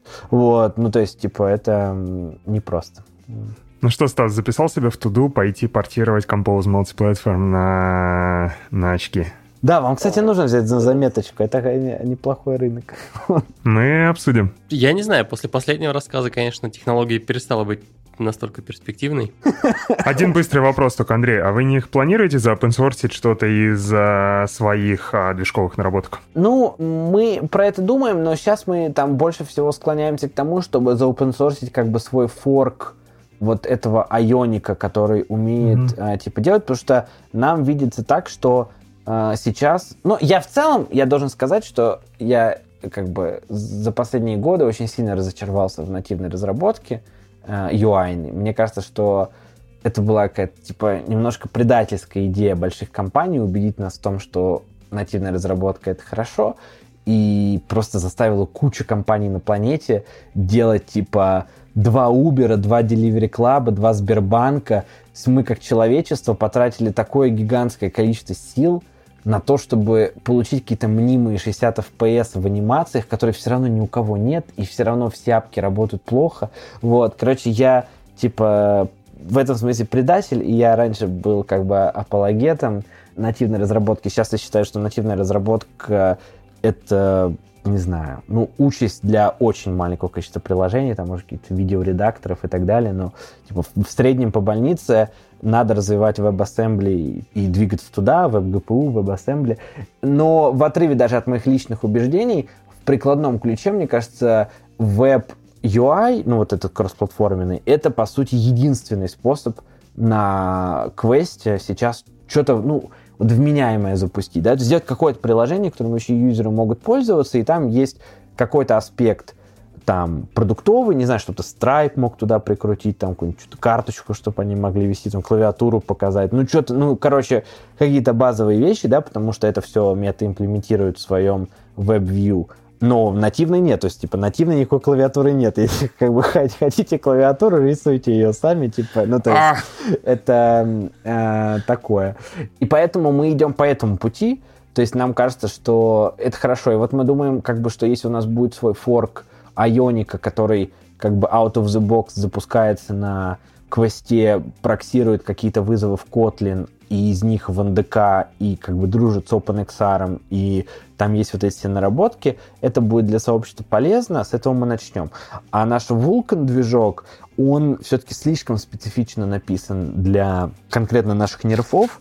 Это не просто general движок, который умеет рендерить все подряд. Это движок, который написан с ультра оптимизациями именно для нашей штуки, поэтому я думаю, что там каких-то частей, которые могут быть полезны юзерам, их мало. Но overall мы точно будем контрибьютить в open source для квеста, потому что, ну, в общем, ну, ну это реально больно. То есть там даже вот просто какая-то банальная задача, типа в апку, в бандл апки положить картинку PNG-шную и загрузить ее в Vulkan. Вы просто себе не представляете, сколько нужно сделать для этого. Там сначала вам нужно получить из э, Java runtime указатель на Native Activity. Потом из этого Native Activity вам нужно получить указатель на Asset Manager. Потом вам нужно вручную открыть файл через этот Asset Reader и побайтово его считать. Потом вам нужно взять какой-нибудь open source парсер JPEG или PNG, например, STB Image, прикрутить его CMake к вашему NDK проекту и задекодить эти байты, ну то есть в RAW картинку. Потом вам нужно эту RAW-картинку вручную конвертировать там, Vulkan память, ее аллоцировать, скорее всего, через какой-нибудь там Vulkan Image Memory аллокатор. Потом вручную перекинуть это из CPU памяти на GPU память, потом вручную написать rendering pipeline, зарендерить два треугольника, натянуть на них UV-координаты, подружить это все с OpenXR, чтобы это рендерилось два глаза, и только тогда вы сможете просто нарисовать, типа, я не знаю, котика посреди глаза левого, mm-hmm. вот. И, и к этому моменту вы уже типа напишите, ну, как я сказал, там 5000 строчек кода. И, в общем, какие-то building block и мы, скорее всего, точно будем expose ить, потому что, ну, они как бы никакой уникальной технологической ценности не, не несут, но если как бы сообщество будет развиваться и будет contribute ить, это будет нам тоже полезно, поэтому мы как-то будем участвовать точно, но так как мы маленький стартап, у нас все-таки, ну, Open source релизы это скорее привилегия, и часто она делается для статуса. Вот, у нас сейчас там нет задачи собирать звезды, если честно, у нас есть задача собирать а, типа клиентов, поэтому мы это будем как-то делать, но по мере наших возможностей. Окей. Okay. Мы поговорили про софт, про тернистый путь в этой сфере. Хочется еще немножко поговорить про оптимизацию под конкретные шлемы.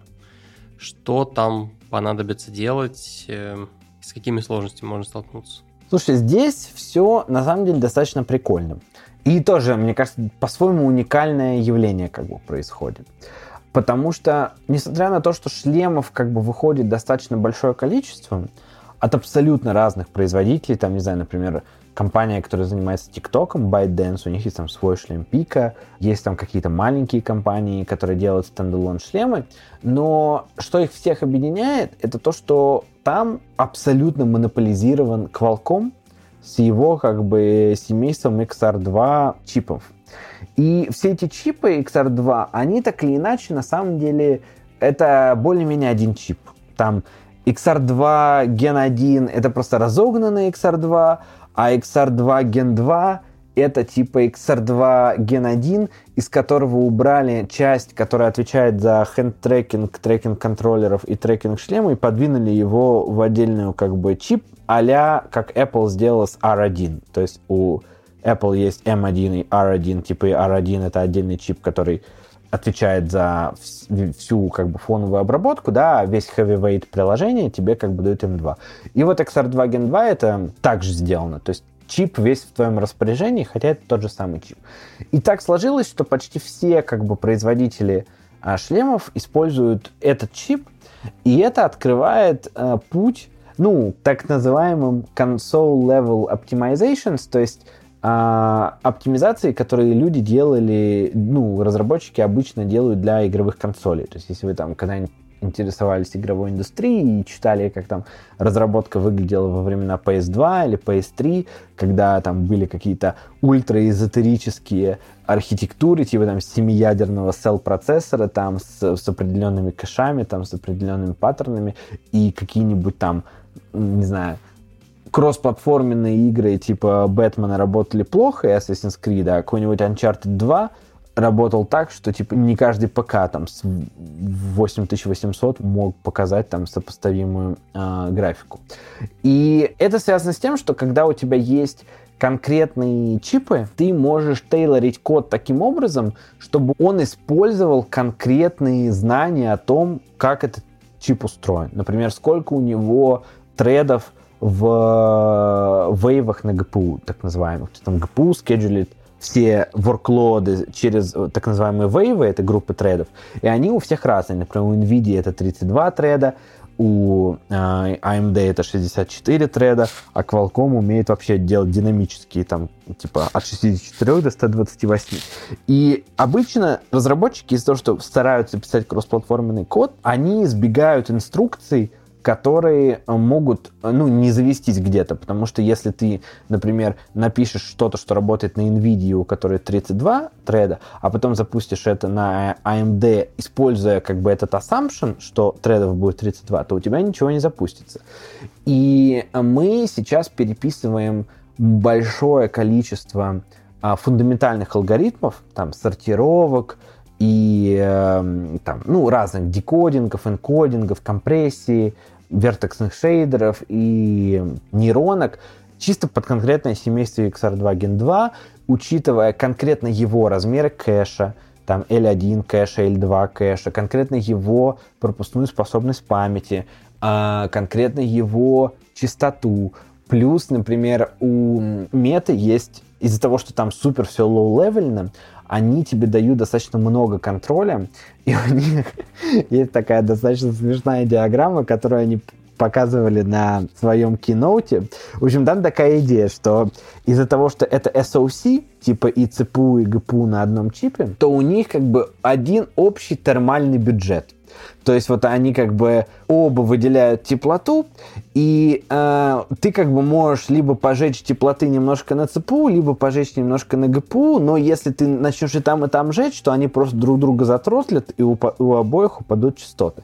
Например, на десктопе у тебя такой проблемы нет, потому что на десктопе у тебя обычно ЦПУ отдельным кулером охлаждается, ГПУ отдельным кулером охлаждается, и ты как бы бюджетируешь просто ну, максимум выжимаешь из ЦПУ, максимум выжимаешь из ГПУ. Здесь как бы история другая, и а, если ты хочешь как бы прямо хорошо разогнать чип, тебе нужно постараться делать так, чтобы у тебя был баланс. И у них есть диаграммка, где написано, что если будешь много на ЦПУ делать, будет 460 МГц на ГПУ. Но если будешь мало на ЦПУ делать, будет 650. И наоборот, там такая на 4 поделенная часть. И вот мы сейчас, короче, что мы делаем? Мы пытаемся достичь нуля процентов на ЦПУ. Вот, то есть мы хотим сделать так, чтобы наш ЦПУ был полностью холодный, и вообще э, ничего не делал на ворклоде. Э, мы это достигаем через э, пререкординг Vulkan Common буферов и там еще нескольких трюков для того, чтобы максимально сглаживать работу ЦПУ и вообще почти ничего не считать на нем, чтобы как бы термальный бюджет перераспределялся в сторону ГПУ, и ГПУ могла разогнаться до своих э, таргет 650 МГц, и держаться на них очень долго. Плюс там э, мета позволяет тебе хинтить, как бы и давать ей подсказки, типа, что скажи сейчас, что ЦПУ будет мало использоваться, ГПУ больше, и она управляет своими драйверами так, чтобы перекидывать эти чипы.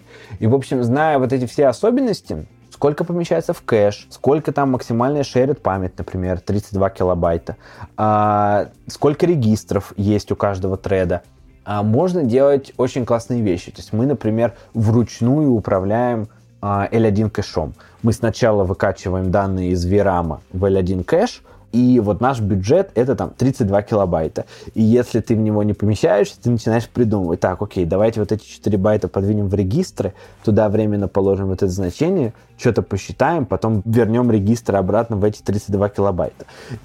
Э, это все достаточно кропотливая такая работа с большим количеством профайлинга и бенчмарков, которые, конечно же, тоже абсолютно ужасные, никаких сопоставимых дебаггеров там с уровнем Nsight, например, от NVIDIA на Qualcomm нет и в помине, но нам худо-бедно что-то там ARM и Qualcomm какие-то профайлеры все-таки сделали, и что-то понять все-таки можно, хоть и, конечно, не с, такой, не с таким уровнем детализации, как там NVIDIA позволяет понять, как что-то работает на куде. Но это прикольно, я с таким никогда не сталкивался, потому что, конечно, когда мы работали в призме и в нет монет, мы всегда работали с такой идеей, что давайте мы будем делать все, ну, как бы, чтобы работало на потейто GPU, как бы, там, чтобы это запускалось, там, не знаю, на iPhone 5, 5s, и это летало. И это накладывало определенные ограничения, и мы все время в команде разработки, там, не знаю, когда выходил какой-нибудь новый iPhone, мы такие, блин, Neural Engine, а, ну его ни у кого нет, ладно, подождем. Вот, а здесь мы наоборот, типа, мы затачиваем все под конкретный чип, и там тоже есть свой DSP, ну, такой гексагональный ускоритель, типа как Neural Engine, только там свой от Qualcomm, и для него тоже есть конкретная там API-шка. Ну и вот мы целимся в то, чтобы быть первой в мире компанией, которая запустит NeRF'ы на standalone headset'е. Пока это еще пока никому не удалось, но мы, кажется, близки к этому и надеемся, что вот в начале этого года мы сделаем релиз на standalone'е. Круто. Круто. У нас, наверное, самый последний вопросик, который есть. Егор, ты что-то хочешь его задать? А, все, я понял, про это ты на что-то намекаешь, я понял на что. А, смотри, короче, а, ты нас всех, а, ты меня и Стаса, я думаю, слушателей зарядил мотивацией, что, короче, кажется, кажется, есть шанс, что у VR будет какая-то новая жизнь, и это поляна, куда можно залететь и поделать всякие интересные, прикольные продукты. Собственно, а, ты довольно классно и широко раскрыл тему нерфов. Может быть, есть еще какие-то области, вот, граничные с VR, куда сейчас можно заскочить и сделать что-то классное. Накидай каких-то базвордов, идей, трендов, чтобы люди могли пойти там свои подпроекты поделать, поэкспериментировать с чем-то. Короче, вот про что почитать, на что посмотреть. Вот, Андрей же сказал, ARKit надо пилить. Да, это, это точно будет востребовано, но это очень сложно. Слушай, меня самого а, прикалывает... Во-первых, это гейминг. Что про гейминг важно сказать про его текущее состояние в VR? То, что а, он сейчас очень благоприятен как бы для инди-студий. И вообще для инди даже разработчиков в solo-developer'ах, потому что даже уже на мобильных играх все равно планка качества как бы к средней игре, она уже, ну, как бы присутствует, и поэтому худо-бедно тебе там все равно что-нибудь там, какие-нибудь саунд-эффекты нужно купить где-то, или какие-то арты заказать 2D-шные, что-то какой-то там лодинг-скрин сделать, ну, более-менее человеческий. Ну, так, чтобы хотя бы это как-то смотрелось в App Store. А в VR сейчас, вот если вы знаете, что такое Gorilla Tech, вы можете сделать его просто какой-то абсурд, типа просто какое-то дебильство, э, которое выглядит типа на три полигона, абсолютно ужасно, вообще не думать ни о UX, ни о, прости господи, UI. Вот, но если это будет классная игра, вы можете заработать несколько миллионов долларов. То есть это такой App Store moment в каком-то смысле, потому что контента очень мало, классных игр почти не выходит, и все, что как бы классно залетает, оно залетает прям, прям всем. То есть, если это играется, это прям типа разлетается. Но что как бы важно отметить, что сейчас все-таки там пришли как бы там Ubisoft, Asgard West 2 вышел, там Arizona Sunshine и еще много игр. Поэтому кажется, что Сейчас туда придет народ, а, у которых как бы квесты лежали на полке. И, в общем, там еще будут юзеры, поэтому если вы как бы увлекаетесь инди-геймингом и просто делаете что-то там, это хороший повод. Второе, мы об этом сегодня особо не поговорили, но лично я очень excited по поводу работы в VR. При том, что как бы много скепсиса по этому поводу у людей, но я просто, например, не очень большой фанат remote работы, мне очень не хватает там энергии brainstorming'а с whiteboard, там что-то порисовать вместе, поделать и так далее. И э, мы думаем сейчас э, над тем, что ну, у нас уже почти у всех есть шлемы в команде, мы там думаем, как их там в разные точки мира доставить. И мы сами сейчас думаем начать делать meeting'и в VR, то есть sync'и, и брейншторм-сессии. И что интересно, там как бы уже достаточно неплохо развито это э, как бы семейство приложений, посвященное работе в VR, То есть там уже есть апки, куда можно подгрузить макеты из Figma, их посмотреть, можно подгрузить какие-то данные из Google Drive, можно скриншерить там свой настоящий ноутбук как бы в VR-сессию и там делать презентации. Можно рисовать на whiteboardах, можно выводить кучу материалов. И э, есть там уже апки, которые позволяют там забиться в одну комнату, э, с микрофонами там и так далее. И, в общем, мне кажется, это ну, как минимум, перспективная зона для коллаборативной работы, то есть все, что связано там с э, каким-то копайлотингом, я не знаю, парным программированием, брейнштормами, созвонами, конференциями и всем таким, с чем люди коллаборируют, мне кажется, VR у этого есть очень большой потенциал. И учитывая то, что и Apple, и Meta продвигают нарратив о том, что вот замените свой лэптоп шлемом, типа купите шлем и клавиатуру настоящую физическую, и типа сидите и работаете как бы в шлеме, как будто это ваш лэптоп. Я думаю, что это точно филд, который будет развиваться, и там какие-то утилити-апки точно пригодятся. Сейчас на квесте все еще много пейнпоинтов, там, не знаю, даже если ты просто пароль хочешь скопировать, блин, типа, а не перепечатывать его с айфона вручную, то ты не можешь это делать. Даже какая-нибудь апка, которая просто позволяет что-нибудь скопировать текст какой-нибудь с айфона на, а, по HTTP на квест, я думаю, может быть использована, и туда точно надо посмотреть, как мне представляется. Ну, а с Vision Pro там более-менее понятны, да, то есть там точно как бы будет... Ну, я, я думаю, что, конечно, времена, когда там приложение Фонарик приносит миллион, они, наверное, ну, все-таки уже в прошлом, то есть прям настолько easy money, я думаю, там не получится сделать. Хотя, кто знает, как бы люди, которые купили шлем за 3500 долларов, я думаю, особо там не будут смотреть в начале на то, что они покупают.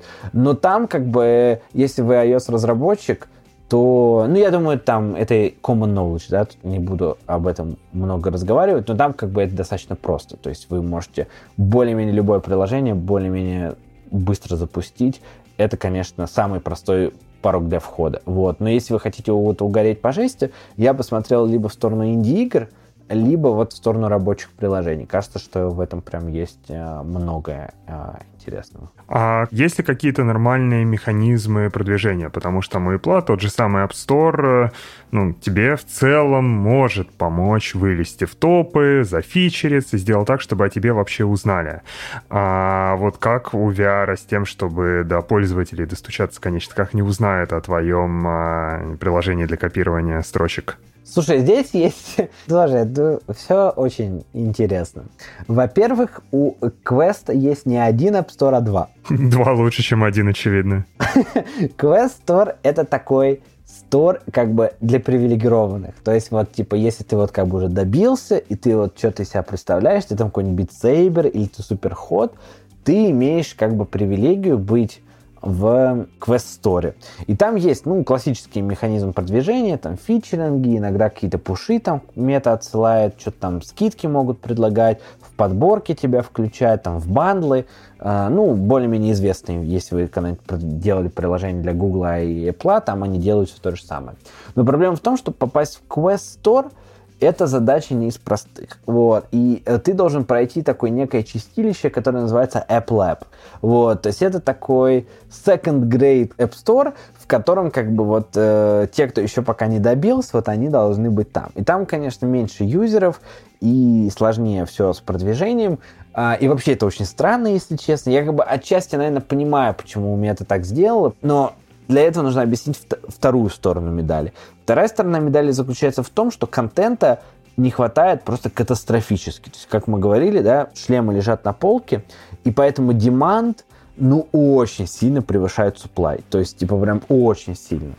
И из-за этого есть и как бы такое, что юзеры очень голодные до контента, очень голодные, и готовы тратить деньги. То есть, а характерная особенность Store в том, что там почти нет сейлов. Вот, то есть там игры стоят достаточно дорого, там 39 долларов, 29 долларов, 19 долларов.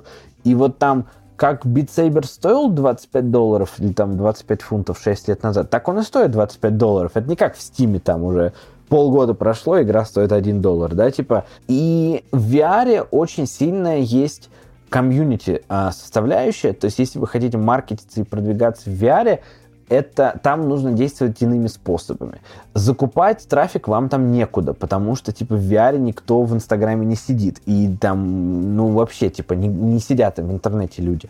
Поэтому, если вы хотите что-то продвигать в VR, вам, конечно, на Reddit, в Discord, э, в Twitter, то есть э, в местах, ну, не знаю, VR-чат, в местах, где скапливается большое количество энтузиастов, ну, и как бы характерная особенность этих энтузиастов в том, что они как я сказал, голодные до контента, поэтому они все, что более-менее качественно сделано, они все подхватывают, все репостят. Очень такая классная энергия вообще у юзеров, типа они достаточно саппортив. То есть в этом смысле э, тут все хорошо. Плюс есть еще третий неофициальный App Store — который называется SideQuest. Его делают, э, ну, вообще там какие-то сторонние, э, сторонняя компания, мы знакомы с их инвесторами, вот нам скоро познакомиться их SEO, они утилизируют как бы возможность ставить любые АПКшки на Quest, потому что это Android.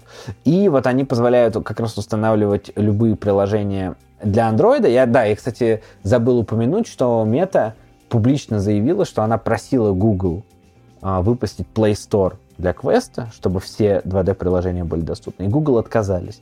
Поэтому единственный способ поставить 2D-приложение на квест — это спиратить его на PDA или на каком-нибудь типа там APK downloader. Вот. Даже если это бесплатное приложение, вам все равно придется это сделать. И потом вот как раз через этот сайт квест его можно туда поставить, но в этом сайт квесте есть еще свой как бы э, App Store, который наполнен большим количеством так называемого flat to VR это когда классическим играм делают VR-моды. Например, там Doom 3 в VR, там Half-Life 2 в VR и так далее. А, ну и там есть э, приложения, которые по каким-то причинам не смогли попасть в App или в Quest, но это в основном 18 а, плюс приложений, не только сексуального характера, там хорроры и так далее. Вот, все, что там не проходит по гайдлайнам меты. А, но у SideQuest тоже мощная комьюнити, поэтому как бы его тут тоже надо утилизировать. Ну, в общем, long story short такой, что в VR комьюнити это очень мощный инструмент, и это комьюнити очень голодное. Поэтому, то есть в App Store как бы есть другая проблема, да, там слишком много приложений, тебе нужно выделиться. Вот, и поэтому там механизм продвижения, они совершенно другие. А в квесте основной механизм продвижения это просто вообще хоть что-то сделать для квеста, потому что никто ничего не делает для квеста, и, ну, как бы кроме игр. И поэтому э, продвигаться очень, ну, относительно просто, если продукт хороший. А есть ли у тебя какая-то прям на кончиках пальцев информация по тому, а сколько вообще активных пользователей там сейчас? Вот именно не девайсов проданных, а активных пользователей, которые могут прийти и там скачать тебя, купить тебя. То есть мы говорим там о сотнях тысячах, десятках, сотнях тысяч. Ну, смотри, вот эти данные мета охраняет э, очень вообще никому не рассказывает эти данные, просто потому что, я думаю, они очень сильно контрастируют с э, продажами, да, то есть, как я говорил, там суммарно всех поколений квестов они уже отгрузили, по-моему, ну и там с другими шлемами, по-моему, 45 миллионов, вот, из них квеста второго это там 20 или 25 миллионов, а, и я думаю, мало юзеров а, там просто именно с, эти, с этой цифрой контрастирует сильно. Но есть несколько интересных данных, которые могут а, вдохновить. Но, по крайней мере, нас в Граце они вдохновляют. Во-первых, можно посмотреть на статистику Стима. А, и по статистике Стима а, в мире примерно 3 миллиона активных PC-VR-юзеров. PC-VR — это, конечно, другой рынок, его нельзя один к одному сравнивать со standalone'ом, но мы точно знаем, что standalone больше, чем PC-VR. То есть PC-VR точно меньше, потому что все игровые студии сейчас делают проекты под standalone. То есть мы можем ну, судить, что там что-то ближе к 7 а миллионам, скорее всего, как минимум активных юзеров. Второй интересный факт заключается в том, что а, недавно утекли данные о выручке Quest и выручка Quest это 2 миллиарда а, в 2022 году, кажется. Или там за какой-то... Ну, в общем, до выхода Quest 3 это было 2 миллиарда. Вот, то есть Quest Store responsible, ну, в общем, составляет примерно треть всего VR-рынка. Сейчас VR-рынок оценивают 7,5 миллиардов долларов, примерно 2 миллиарда долларов а, транзачится в квесте. Ну, это, конечно, не очень прикольный способ а, оценивать юзеров, но можно поделить это на среднее количество игр, ну, на цену, точнее, сори, и поделить это на там, то, что каждый юзер купил, например, две, и сделать какое-то предположение о том, какое количество юзеров на квест-платформе. Но в целом видно, что э, оно там точно какое-то есть значительное, потому что, например, на Christmas, весь Christmas Oculus Apka была номер один в американском App Store. Вот. Это говорит о том, что все-таки юзеры туда приходят, и, ну, и как бы они не могут туда не приходить, потому что когда у тебя все лондонское метро завешено рекламой, и когда у тебя сфера в Лас-Вегасе завешена рекламой, и когда Apple вваливает маркетинговые бюджеты, и Meta вваливает маркетинговые бюджеты, вне зависимости от того, как бы VR там в итоге полетит или нет, юзеры на этот промежуток времени точно придут. И как бы сейчас юзерам там, ну, предложение для них очень маленькое. Поэтому в этом смысле маленькие инди-проекты могут потенциально, конечно, очень хорошо залетать. А, просто, ну вот как это было в App Store 2007 года. Да? Ты делаешь фонарик для iPad, и я знаю людей, которые стали долларовыми миллионерами на этом. Вот, и как бы тут, скорее всего, тоже точно можно придумать классные вещи. Круто, круто.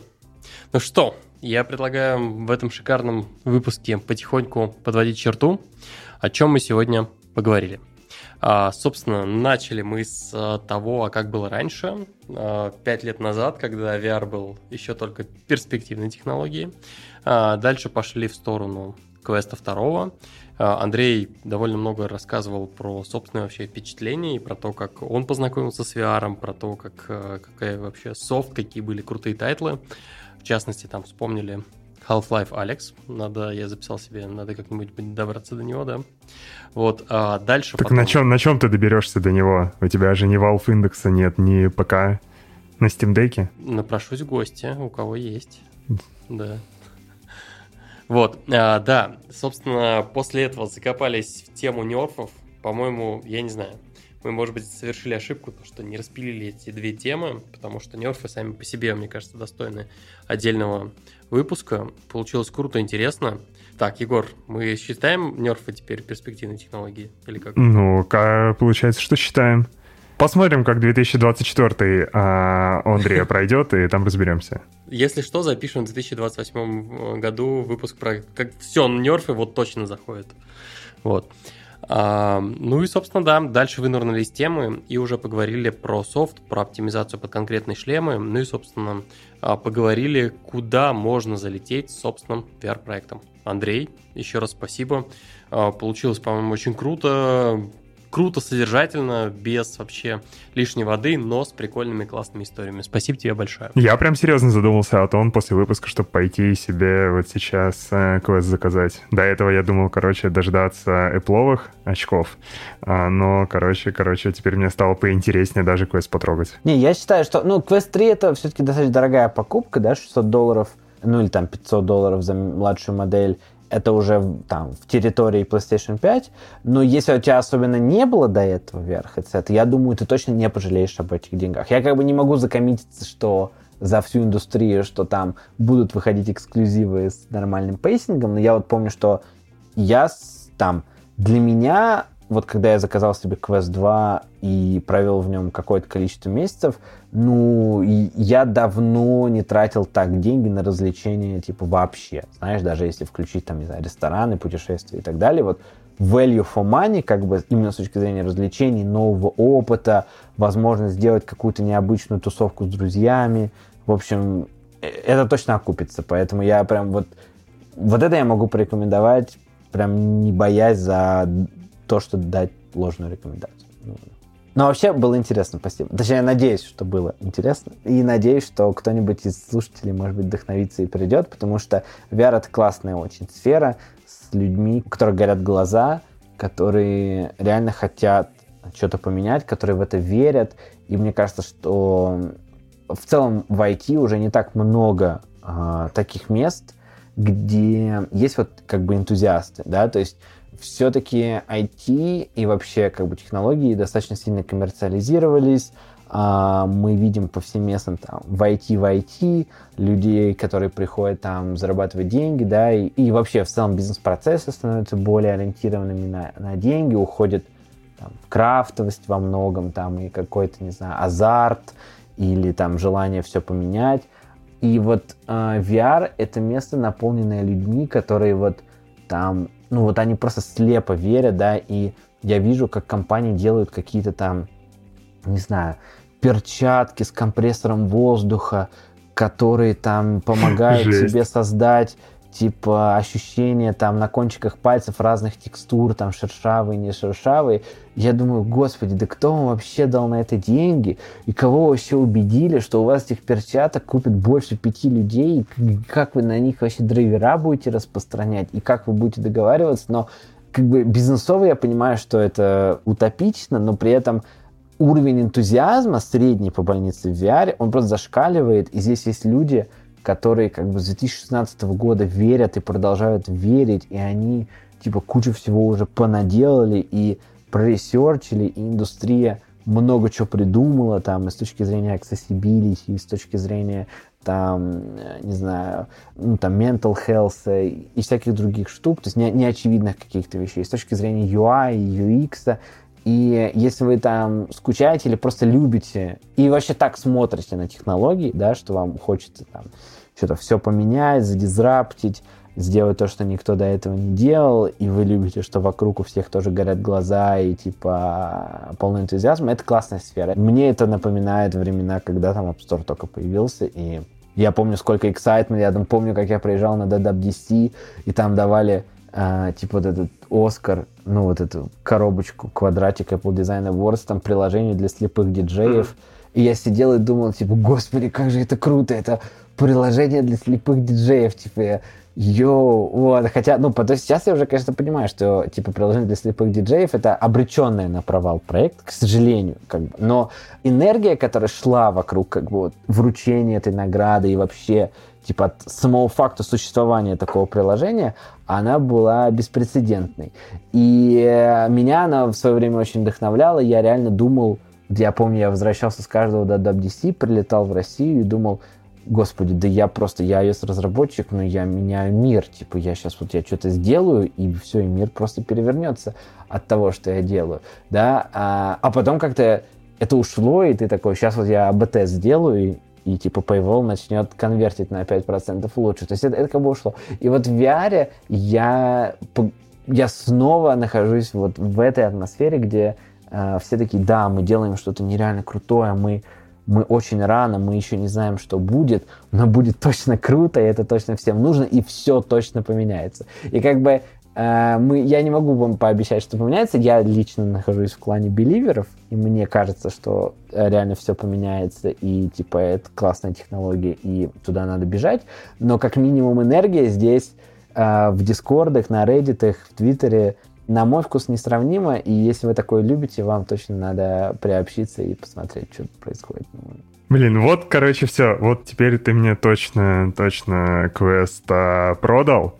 И у меня на этой замечательной ноте есть последний заключающий вопрос, но уже Стасу. Стас, можно ли тебе его задать? Давай, давай. Скажи, что тебе нравится больше, чем понимать, что вполне возможно, январь 2025 года начнется с того, что мы начнем публиковать наш подкаст не только в аудио, не только в видео, но и в нер формате, чтобы слушатели могли максимально иммерсивно послушать запись, посмотреть, что там у тебя в кармашках лежит. А, возможно, в, к этому времени мы уже, мы уже сможем и это сделать. И использовать на максимум свой новенький Vision Pro или Oculus четвертый, наверное, уже к этому моменту, не знаю. Блин, я не знаю, что тебе на это сказать. Эм, я тут обращусь к метафоре про горящие глаза. Надеюсь, то, что у вас глаза так же загорелись, как у Егора. Не сидите слишком близко к монитору. Каждый час снимайте VR-шлем, чтобы немножко как это остудить ваши глаза. И больше этого Дорогие друзья, мне нравится, когда вы ставите 5 звезд в iTunes, твитите, ретвитите, рассказывайте на своим друзьям, а самое главное, слушайте подкаст «Подлодка». Это был выпуск про VR, про нерфы, мы еще не определились до сих пор, но вы уже знаете правильное название выпуска и так далее. Андрей, еще раз спасибо, что пришел выпуск, и всем Пока-пока. Да, пока-пока. Всем пока.